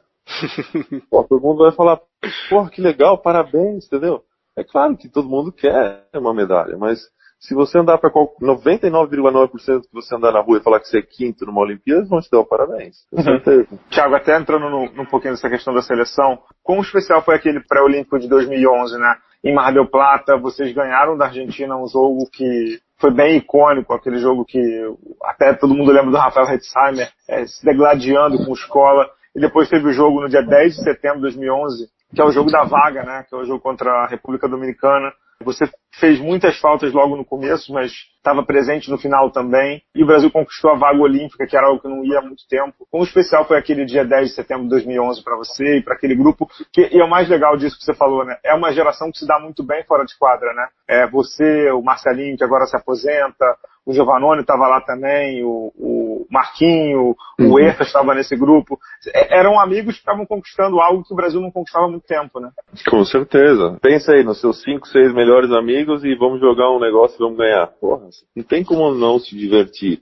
Não tem como não ser uma memória pro resto da vida, entendeu? Então, é muito especial e eu acho que, pra você ter ideia, a gente, a gente, a gente raspou o cabelo de moicano depois do jogo, o time inteiro, acho que só teve dois caras que não fizeram, mas foi um momento muito legal, né? E a gente comemorou muito depois daquele jogo, ah, só que a gente ainda tinha que jogar a final. Mas a gente comemorou muito. Acho que foi um momento histórico para a nossa geração. E como é, cara, assim, é. Seleção, para mim, é muito marcado por isso, pelo primeiro Mundial, é, os Pan-Americanos, as Copa Américas que a gente ganhou, obviamente, e eu acho que esse último momento, né, de, de classificar, de jogar uma Olimpíada, e todo mundo achar que a gente tinha, é, e a gente achava realmente, pô, chance de conseguir uma medalha, né, e depois hum. Mundial de 2014. E aí veio o Mundial de, na, é, aí veio 2014, que acho que a gente fez uma grande primeira fase e acabou, né, caindo contra a Sérvia, num jogo que foi meu último jogo com a seleção, um jogo difícil de engolir, é, porque a gente jogou mal, o time da Sérvia jogou muito bem, o menino agora, o Bogdanovic, que foi o melhor jogador dos rookies do All-Star, fez uma partidaça contra a gente. Interessante que eu, eu vi ele depois do. Eu tinha o doping, né? O teste de doping com ele depois do jogo. Sentei do lado dele, pô, parabéns, cara, vocês jogaram muito. O time de vocês foi superior hoje. Eu acho que isso é uma coisa também que eu aprendi com, com o Pop, né? De quando a gente perdia um jogo, de você reconhecer é, a vitória do outro time, reconhecer o mérito do outro time. Isso é muito importante também. Entendi. E como é que você está vendo? Ô, essa... Thiago, você lembrou bem rapidinho, rapidinho, rapidinho, rapidinho, Pedro, só uma coisa engraçada que ao mesmo tempo é tudo na tua vida é meio ligadinho, né? Meio coincidência e meio tem, tem algumas datas que estão meio chave, né? Um ano para o outro e tal. O jogo do pré-olímpico foi no dia 10 de setembro e o jogo desse mundial contra a Sérvia, que foi sua despedida da seleção, também foi no dia 10 de setembro. Não sei se você sabia disso. É, que acabou sendo tua última partida, né? Pela seleção brasileira. Quão dolorosa foi essa partida, Thiago, porque o Brasil tinha ganho da Sérvia na primeira fase.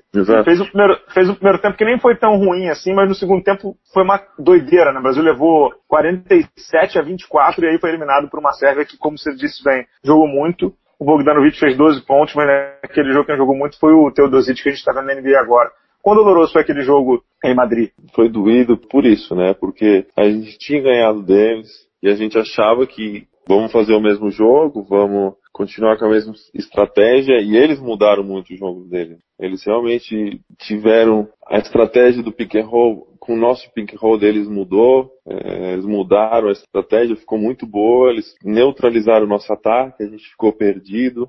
E, e o Teodosic, que nem você falou, é, deu um, um show de leitura de jogo, o que ele sabe fazer, o que ele fez durante muitos anos na Europa, né? É um cara que, um dos melhores jogadores fora da NBA naquela época, agora ele tá jogando na NBA, mas é, a leitura de jogo que ele tem, a forma que ele tem de jogar, realmente de olhar um vídeo do jogo e bater palmas, né? Porque os caras fizeram. E Tiago, como é que você está vendo essa, essa nova, esse novo regime na, na, seleção brasileira? Você acha que é esse o caminho? Você está gostando do, do, desse novo início? Cara? cara, pelo contrário de que muitas pessoas acham, eu não estou nada dentro da seleção brasileira ou dentro da confederação, não, não tomo nenhuma decisão, não tô, ninguém me pergunta nada, não é que eu estou tomando. Eu acho que a gente tinha que ter uma chacoalhada, eu acho que o Gui era uma dessas pessoas para dar uma chacoalhada, pelo menos é, financeiramente, é, eu tenho certeza que vai ser melhor para o Brasil. É, agora a gente ainda resta ver o que vai ser feito na quadra, né?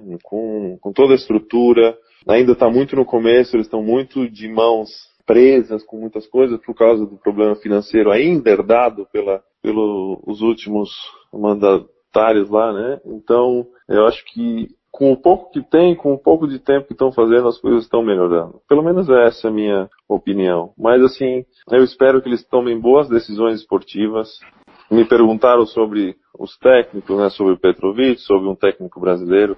A minha opinião é que deveria ter sido um técnico brasileiro. Mas agora que está o Petrovic, acho que a gente tem que apoiar. Acho que tem que ser um técnico que tem que ser um. Eu tenho que ser um cara que tem que apoiar ele. É, se ele precisar da minha ajuda, eu vou é, com certeza é, dar o que eu posso.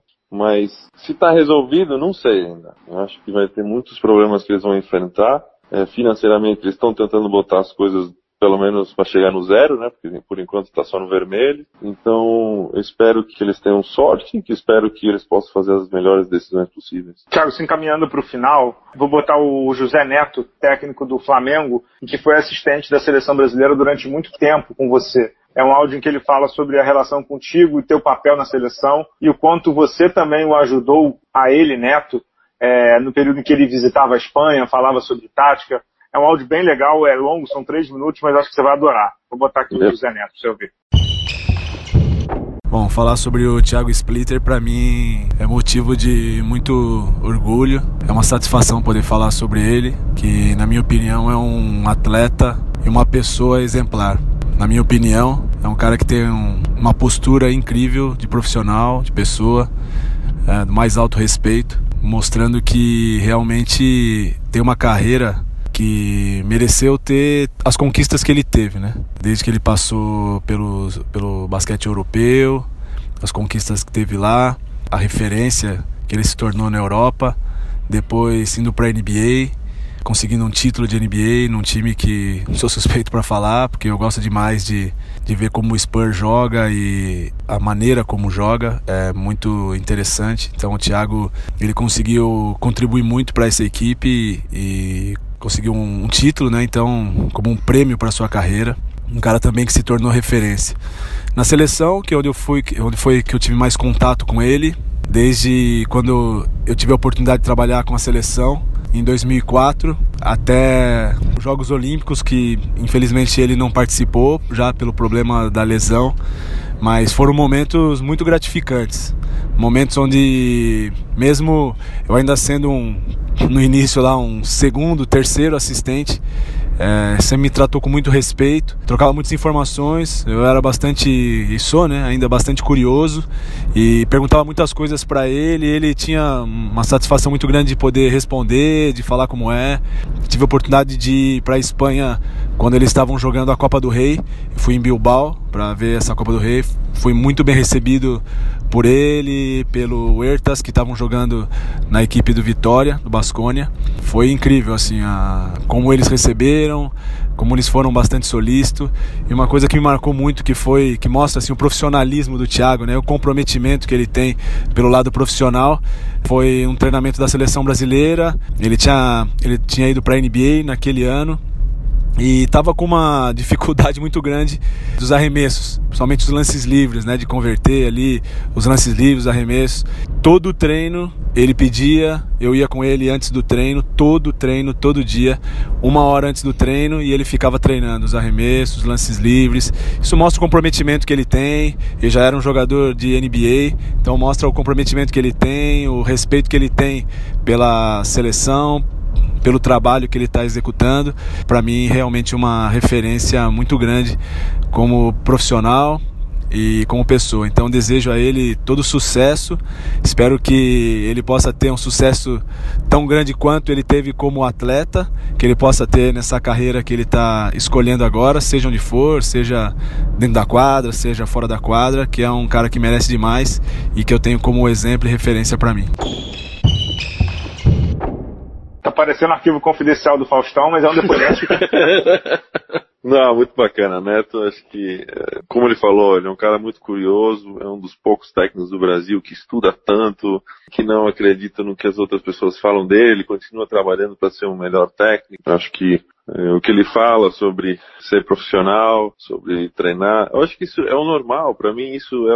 Todo mundo deveria ser assim, né? Eu acho que para mim não é diferente. Eu acho que todo cara que chega na seleção devia estar preocupado em melhorar. Todo cara que está jogando num time adulto da, da, Liga Nacional, da Liga Ouro, deveria estar uma hora antes do treino arremessando, treinando, ou vendo vídeo, o que podia fazer melhor ou, ou pior, né? Então, é pior não, mas é melhor sempre. Mas então, acho que Neto ele veio com essa evolução minha, né, desde 2004, como ele falou, e é um, um grande técnico e eu respeito ele muito também. Fantástico. Tiago, para a gente se encaminhar o programa, que já está com quase duas horas, por mim a gente ficava aqui a noite inteira. E agora? Você deu uma entrevista, não sei se foi para o Sport TV e tal, não lembro para onde foi.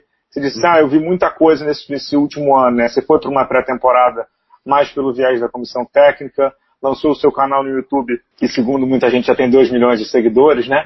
Mas tá... Desculpa, cara. Mas, mas é, é, quase isso.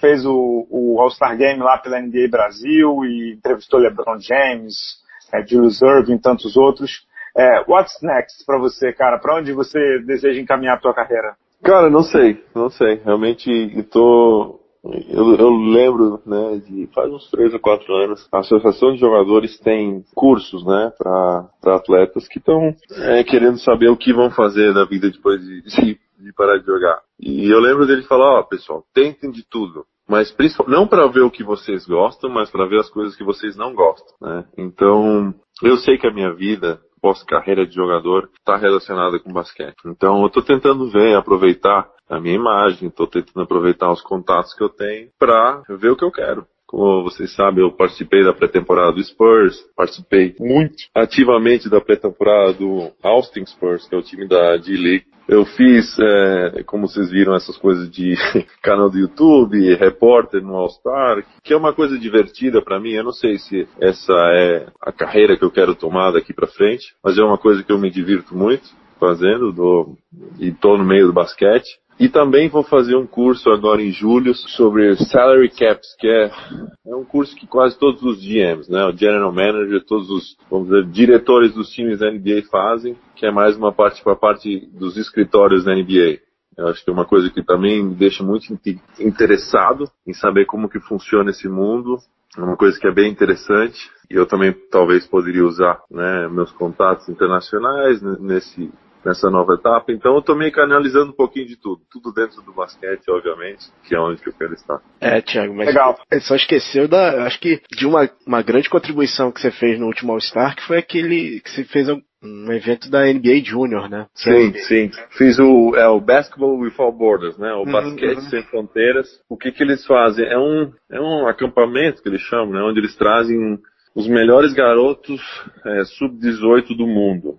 Então, eles são três dias onde que esses jogadores jogam entre si, treinam, e lá estavam uns 30 ou, mais scouts da NBA olhando os treinamentos, os jogos, e eu tive a oportunidade de treinar, né, com os pivôs, dei um treino lá para eles, depois acompanhei como assistente os jogos. É uma forma de, de você ter um shot de adrenalina de novo, né? Você tá ali na uhum. quadra querendo ganhar jogos, é uma coisa que a gente sente muita falta quando a gente para de jogar, que é essa adrenalina do jogo, né? Então, é quase que um viciado, né? O cara precisa de, um, de uma adrenalina de jogo para se sentir bem, e, e técnico te dá isso.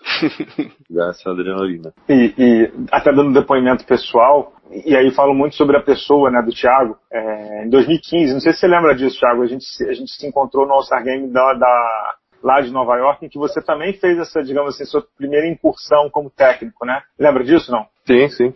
E o, o, o que, não sei se o Thiago sabe, mas naquele, esse não era um evento que o NBA, não é um evento que a NBA chama que é um evento aberto para a imprensa, né?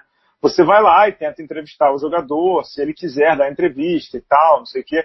E eu me lembro que eu conversei com um membro da NBA e aí só, é, falou assim, ah, é up to, up to the player, né? Tipo, se o jogador quiser vir, né? E o Thiago estava falando com os jogadores, mas era muito distante de onde a gente estava, assim, né? De, de, de, espaço mesmo, né? A gente tentava fazer sinais, né? Tava eu e muita gente da imprensa brasileira, se não me engano, tinha um pessoal da Globo, tinha o Giancarlo que era do UOL, e o Thiago veio, né, falar com a gente, foram quase 20 minutos ali era numa escola, né, Thiago? Era uma escola bem apertadinha ali no, no Brooklyn. É, em Nova York, é. é. É, no Brooklyn, bem, apertadinha ali. O Thiago tava quase batendo com a cabeça no teto ali para falar com a gente. E isso é uma coisa assim muito legal, pouca gente sabe, né, que isso é um depoimento bem pessoal mesmo, né? Eu sei que os jogadores ficam muito chateados com as críticas e E eu admito mesmo que muitas vezes eu passei do ponto, claro, porque é, eu, tenho, eu hoje tenho 34 anos, comecei com quase 24. Você amadurece, assim como jogador também amadurece e tal.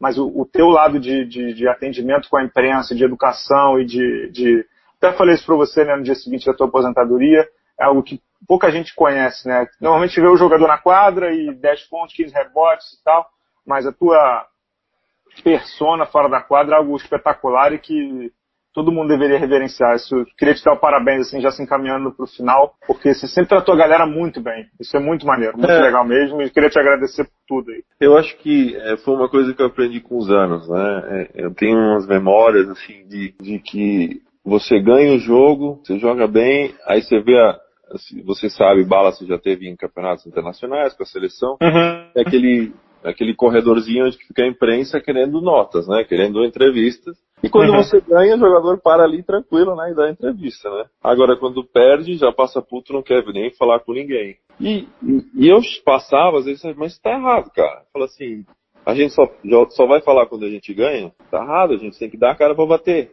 Da mesma forma que o, o, jornalista ele fala e ele bota o atleta para cima, na hora que a gente perder, a gente tem que ir lá dar cara e falar assim, ó, a gente perdeu, fiz isso, isso, isso errado, a próxima vez a gente tem que fazer isso, isso e aquilo melhor, e pronto, segue a vida. Eu acho que o jornalista está ali para fazer o trabalho dele e você tá na quadra para fazer teu trabalho. E o teu trabalho é falar com a imprensa. Só que assim, às vezes isso demora, né? E às vezes a gente não tem uma maturidade para aceitar isso e para deixar as coisas claras. Né? Acho que isso é importante. E eu com a seleção brasileira, onde a maioria das vezes a gente foi criticado, quando a gente foi criticado, eu sempre dei minha cara lá para bater. Eu fui dos primeiros. Ah, chegava em aeroporto em São Paulo para falar, eu falava com a imprensa. Uhum. Porque faz parte. Você comentou que quando fez a entrevista com o GM, falava que você precisava ser um pouco mais, não ser tão humilde. Tiago, você é uma das pessoas mais humildes que eu conheço. Lendo a tua história de vida, que você conquistou, conquistar a América, é, jogador da NBA, ídolo na, na Europa. Olha, é, é, muito obrigado pela entrevista, sim, muito obrigado por tudo, pelo que você fez pelo basquete. Cara, assim, não, obrigado a vocês. Acho que é importante. A gente quer fazer o, o, basquete crescer. Eu sou muito a favor disso, né? É engraçado que esses dias eu tava um curso aqui de, de negócio, de business que eu tô fazendo. E aí eles falavam sobre sobre isso, sobre aparecer muito ou aparecer pouco, né, na imprensa. Existe isso também, né? Tem jogadores que não querem aparecer muito pro valor deles crescer mais e mais. Outros querem aparecer mais porque também acham que vão crescer tanto, né? Existem essas duas estratégias. Se você vê o Michael Jordan, ele nunca tá na imprensa. E o nome dele tá lá em cima. Uhum. Né? E, e tem jogadores tipo o Magic Johnson que querem aparecer e estão toda hora falando e falando. Então, Levando muito o Magic Johnson, né? É. Então, eu acho que assim, a minha, o meu jeito de ver as coisas é, eu tenho que dar cara, principalmente para a imprensa brasileira. Eu acho que a gente precisa disso. Existem poucos brasileiros na NBA e é importante. Acho que uma criança em casa vendo uma entrevista, vendo uma nota no jornal, uma coisa na televisão, tudo, tudo é positivo. Então, a gente tem que tratar o jogador brasileiro que está na NBA, que está na NBB, todos na Europa, a gente tem que tratar bem a imprensa porque é um, um veículo né, para trazer basquete na casa de, de muitas crianças. E, e, para fechar, Thiago, quando é que você começou a, a, entender um pouco melhor, digamos assim, o nosso trabalho, né? Porque, de novo, eu acho que, que algumas vezes, eu digo falo por todo mundo, né? Falo por mim, mas falo por todo mundo. É, a imprensa como um todo pass, passamos do ponto é, mas como você falou, né, a gente faz o nosso trabalho e, e eu gosto sempre de falar para todo mundo, eu tenho muitos amigos aí nos Estados Unidos, né, é, cobrir, cobrir basquete no Brasil é muito difícil, porque é, você sabe bem que a questão de cultura esportiva no Brasil é quase monocultural e a gente fica tentando, poxa, tipo, querendo ou não, o, blog está fazendo 10 anos, Carol da Globo tenta emplacar matéria o tempo inteiro para dar destaque e é difícil porque tem muita coisa de futebol o tempo inteiro. Mas é o trabalho, né, Tiago? Como você disse, é o trabalho da imprensa é tentar buscar espaço com coisas boas e com coisas ruins, né? Não, com certeza. Eu acho que é. é um, é um trabalho difícil, né? Como você falou, falar de basquete no Brasil é uma coisa difícil e, e basquete não é um basquete fácil de se entender é, de primeira, né? É, tem suas complicações, tem, você tem que dedicar Uhum. um tempo. É o melhor esporte do mundo. Não existe nada melhor do que jogar basquete, não existe nada, outro melhor esporte para assistir na televisão, com certeza. Por causa da sua complexidade, por causa de todas as saídas que pode ter no final de um jogo. Né? Acho que a emoção que existe não existe, não é comparável, me desculpa, mas qualquer torcedor de futebol, vôlei, que esporte que for, não existe o final que existe no basquete. Né? A- a- o espetáculo que se faz no jogo de basquete, você pode perguntar para qualquer outro atleta, eles vão falar a mesma coisa. Então, a gente está nesse meio, a gente sabe que é difícil. E você me perguntou quando que eu percebi isso? Quando que eu percebi a dificuldade de que é fazer um jornalismo de um esporte como basquete? Na Olimpíada. Eu acho que na Olimpíada, para mim, foi muito claro eu estar dentro da Rede Globo, né, que é uma televisão que passa de tudo, até passa coisas que eu não concordo, mas eu estava no meio da Rede Globo e, e a gente queria colocar o basquete. Então, aí a gente, imagina, a gente estava lá transmitindo o jogo, nisso estava acontecendo uma coisa da ginástica, o basquete não estava bem, e a gente, porra, galera, vamos lá, vamos ganhar o jogo aqui, vamos melhorar para a gente botar o basquete na Rede Globo. Uhum. Então, aí a gente precisava de entrevista, a gente precisava de depoimentos para botar, para animar até o próprio pessoal da emissora para colocar o basquete. E daí, se você tem alguém que é fechado a isso, se você tem um jogador que não quer falar, ou um jogador que está com a cara amarrada, ou que perdeu um jogo e não quer dar um depoimento, fica difícil para o jornalista fazer o trabalho e tentar ajudar o basquete brasileiro. Eu, como. E volto um pouco, né? Acho que ali eu aprendi, mas eu, como jogador, eu só ficava pé da vida quando existia eh, jornalistas que só levavam o basquete para baixo. Aí Uhum. sim eu ficava pé da vida, né? Porque para que que você tá? Você tem um trabalho, seu trabalho é, é transmitir basquete e você vai falar só mal do basquete, mesmo Uhum. perdendo, você nunca vai achar uma coisa positiva. Realmente você está ajudando a afundar uma coisa que não está indo bem. Uhum. Agora, se você está lá comentando um jogo o time não está bem, mas você ainda consegue achar as coisas positivas e tentar melhorar o basquete, mesmo que às vezes você queira falar mal, você não está ajudando. Desculpa. É, se você olhar a imprensa aqui americana, ela é quase um 90% das notícias são coisas positivas sobre basquete. É muito Uhum. difícil você ver uma coisa negativa. E se tem, a a NBA já entra no meio, já coloca uma multa e o cara já fica quieto, entendeu? Eles tentam levar mesmo o time, se você olhar o time, sei lá, de Atlanta esse ano, e só perde quase. Eu tenho certeza que a, que a imprensa local de Atlanta está falando, bom, é um ano para perder mesmo, é um ano para conseguir uma escolha no draft, é um ano bom para os atletas novos desenvolver, ou seja, eles estão sempre buscando o lado positivo, e é muito parte disso da cultura também, do americano, de sempre tentar ser positivo, de sempre ser para frente. né? Então isso é uma diferença, e eu acho que isso é importante a gente aprender no Brasil de como se faz jornalismo, né? De jogar as pessoas para cima. Claro, tem horas que você tem que jogar para baixo, mas a maioria das vezes você tem que jogar para cima. Sem dúvida. A gente pode fazer um bate-bola final com você? Perguntas, coisas bem rapidinhas? Pode ser. Vamos lá. Algumas perguntas aqui são dos apoiadores do Bala na Sexta. A primeira pergunta é a mais importante de todas. Churrasco brasileiro ou churrasco texano? Brasileiro. É? Brasileiro, certeza. Tá. O que que, o que, que te irrita, Thiago? Que você é um cara que tá sempre pra cima, mas o que que te irrita? Chegar tarde. Atrasado, é?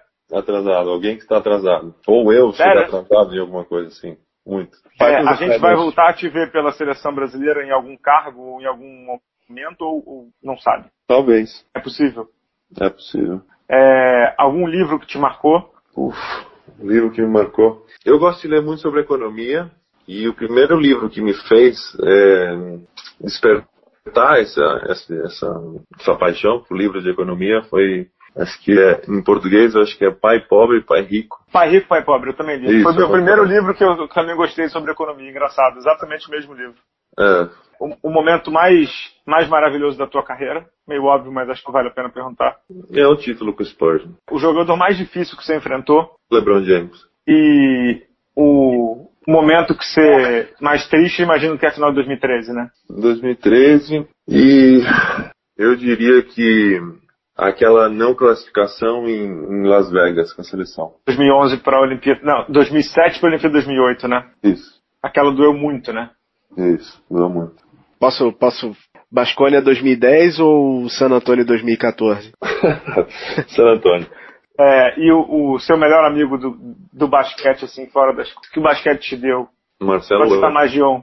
Marcelo Huertas, é? Uhum, Tiago, você falou do Marcelinho Huertas, que ele é seu melhor amigo. A gente deixa aqui o, o, último depoimento do programa com o Marcelinho Huertas, que jogou contigo muito tempo, seleção brasileira, Bascônia, seu melhor amigo. Fala, Huertas, fala sobre o Thiago. Falar sobre o Thiago é, é fácil para mim, né? Um cara que desde que eu conheci, a gente criou uma relação uh, muito próxima, uma amizade que saiu de dentro das quadras e que hoje em dia é um irmão que eu tenho para a vida inteira, né? Nosso entendimento dentro da quadra foi para fora também, acho que isso facilitou para que nossa relação fosse sempre boa. Falando um pouco de dentro das quadras agora, acho que para o meu jogo, uh, jogar com, com um pivô uh, como era o Thiago facilitou muito o meu trabalho, né? As minhas características de, de jogar pick and roll com um cara que uh, lesse muito bem os espaços, encontrasse sempre os espaços vazios para que eu pudesse encontrar ele. A gente fez uma dupla muito boa durante muitos anos na seleção e também quando eu tive a oportunidade de jogar com ele aqui, aqui na Espanha, né? Ele até brinca falando que, que ele ganhou o MVP por, por minha causa, mas é, isso aí foi todo mérito dele, não. É, foi tudo mérito dele. Eu não, não tive muito que, que fazer, era, era fácil jogar com ele demais. É, lógico que ter jogado a um lado de, de um armador que tivesse o entendimento que eu tinha com ele facilitava algumas coisas, mas é, o grande, grande parte do trabalho que ele cons conseguiu para ganhar o MVP foi, foi, foi dele. É um jogador que é, realmente foi muito dominante na, naquela temporada antes de ir para NBA. Foi dominante na Euroliga, foi dominante na Liga, levou a gente a, a ganhar o título, levando a gente quase que nas costas sozinho na final contra o Barcelona Barcelona. Então, é muito mérito dele aí nessa conquista e na carreira inteira, né? Um jogador que foi vitorioso por onde passou. Aqui no Basconia ele conquistou é, muitos títulos, Copa, Liga, é, foi para acho que se não me engano, acho que quatro ou cinco Final Fours com o Basconia também. Acho que não não não conseguiram ganhar, mas o fato de chegar consecutivamente lá tantos anos seguidos é para poucos, né? E na NBA também uma carreira vitoriosa, jogou uh, numa franquia que uh, realmente é, joga um basquete invejável e ele conseguiu conquistar o seu espaço pouco a pouco, ganhou um título da NBA, foi um jogador importante durante muitas temporadas em San Antonio, então acho que mais uh, outro motivo para ele estar tá orgulhoso, acho que da carreira dele e, e, todo mundo reconhecer esse, esse feito que ele, que ele conquistou, né? É uma pena que essa lesão tenha feito com que esses últimos anos ele tenha sofrido muito, não tenha conseguido desempenhar o basquete dele da maneira como a gente gostaria ou esperava, mas ele sofria muito, né? Eu conversava muito com ele, a gente se fala muito por telefone, por mensagem, e realmente eu, eu, eu via o sofrimento que ele, que ele vinha passando e realmente era uma coisa que era agoniante. Coitado, não podia fazer nada para conseguir é, melhorar essa dor que ele tinha. Mas é, eu acho que com certeza ele tomou a decisão que foi melhor para ele agora, para a vida dele, para o físico dele. Ele pode olhar para trás tranquilo com, com a sensação de, de dever feito, né? É, realmente ele fez tudo pelo, pelo basquete, por onde ele passou, pelos clubes, pela seleção. Também um jogador que se dedicou 100% da, das suas energias também, todas as suas férias hum, jogando pela seleção todos os anos, com, com toda a carga que ele tinha de minutos uh, jogando pelos seus clubes. É um jogador que nunca uh, renunciou vestir a camisa da seleção e isso acho que uh, ele tem que ter uma, uma sensação de dever cumprido também. A gente é muito orgulhoso de tudo que ele fez, acho que o povo brasileiro também sabe reconhecer isso. Então acho que essa carreira dele foi muito premiada e com muitas, muitas coisas boas que com certeza ele vai olhar para trás agora e, e com a cabeça fria realmente admirar o que, o que ele fez. E fora da quadra um pouco, a nossa amizade com certeza vai continuar por muito tempo, é uma amizade para a vida inteira. Espero que a gente possa se reencontrar e, durante muitos e muitos anos e, e, e, manter esse relacionamento que a gente criou lá atrás na, na, seleção, na seleção brasileira, quando na minha primeira passagem que foi em 2004 e que desde então a gente criou esse, esse vínculo aí muito, muito forte. A gente tem muita história para contar dentro e fora da quadra, nas competições, mas isso daí é, é coisa minha e do Thiago e muita coisa legal a gente, a gente passou junto. Então, uh, realmente queria mandar um, um abraço muito grande, parabenizar esse moleque que é nota 10, de uma humildade muito grande, que ele seja tão bem sucedido agora no seu pós-carreira como ele foi na sua carreira e que realmente é, só desejo o melhor para ele, cara. Esse cara é nota 10, eu gosto muito dele, então queria mandar essa palavrinha aqui só para deixar esse apoio para ele aí nessa fase nova da vida dele e que tudo que tudo corra bem nessa nessa nova etapa, tá bom? Valeu, Tiagão, você é o cara. Valeu, amo, moleque. É, o Marcelo, é, o Marcelo é um cara que, igualmente com o Anderson, a gente compartilhou o quarto de seleção, a gente, a gente, passava horas e horas conversando sobre a tática, como é que a gente ia jogar o pick and roll, como que a gente ia atacar tal certo time. É, ele é um cara muito inteligente, né, o Marcelo. Então, não, não só com basquete, mas na vida, é um cara que tem muitas curiosidades, é um cara que gosta de entender coisas novas, um cara é curioso. E ele vê o basquete diferente, né? A gente viu o basquete muito parecido. Uhum. Então, né, até tive essa conversa. Há muitos anos eu tentando convencer ele para ir para NBA e eu queria que ele tivesse ido um pouquinho antes, mas somos muito muito amigos, a gente até a gente fez uma viagem junto no, no All Star do ano passado, a gente foi para Havaí juntos, minha esposa, a esposa dele, então a gente é, somos muito amigos e, e e conversamos bastante. As famílias de vocês se dão muito bem também, né? São muito próximas, sim, né? Sim, sim. É, a mãe dele sempre me tratou como outro filho todas essas etapas aí com a seleção. A gente estava muitas vezes em São Paulo e se tinha um domingo livre, ela convidava, me convidava para comer na casa dela, porque para mim um dia de folga ir até o sul e voltar era muito muito longe, né? Valia a pena essa viagem. Então eu passava o domingo, por exemplo, almoço e domingo eu fazia uma feijoada lá na casa da tia Tânia. É Tânia e domingo, Domingos Huertas, não é isso? Isso, isso. Domingos e a Tânia. É, é a feijoada que tinha domingo, é isso? Feijoada, tinha quiche, tem um pouco de tudo, estrogonofe. Tia Tânia Uhum. sempre nos recebeu muito bem, ela que, né, a família que gosta muito de esporte, o irmão do Marcelo também, a irmã, todos muito vinculados ao esporte, né, lá no clube paulistano, Uhum. né. Tenho muito carinho por eles. Imagino que passar uma noite discutindo tática com o Huertas, porque ele é uma usina de ideias, né? Ele não deve parar de falar. Não, é com certeza, né? Eu acho que teve noite de tudo, é claro que a gente é, é humano também, saía para dar uma volta, jantar, tomar uma cerveja, com certeza.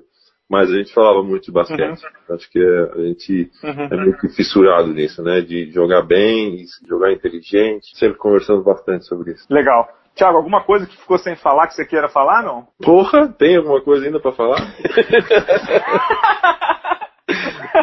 pra mim, não. Quem vai ter trabalho é o nosso editor aqui, o Pedro Amorim. Ele vai ter um trabalhão, mas... Então, beleza, tá? Isso aí mesmo. Um abraço a todos. Obrigado por 10 anos de blog. Obrigado por falar de basquete. Obrigado pelas críticas, por me fazer melhor. Obrigado por acompanhar o basquete, mesmo nesse país tão futebol, futebol, futebol. E vocês aí estão contra a maré, contra tudo, contra a corrente, tentando falar de basquete. Obrigado a vocês também. Tiago, muito obrigado. A gente é- fica sem palavras. Eu, Pedro Rodrigues, o Pedro Amorim, os apoiadores, os ouvintes, todo mundo aqui do Balo na Sexta. A gente, ó, a gente não faz isso sempre, hein? Queria fazer uma salva de palmas aqui a você.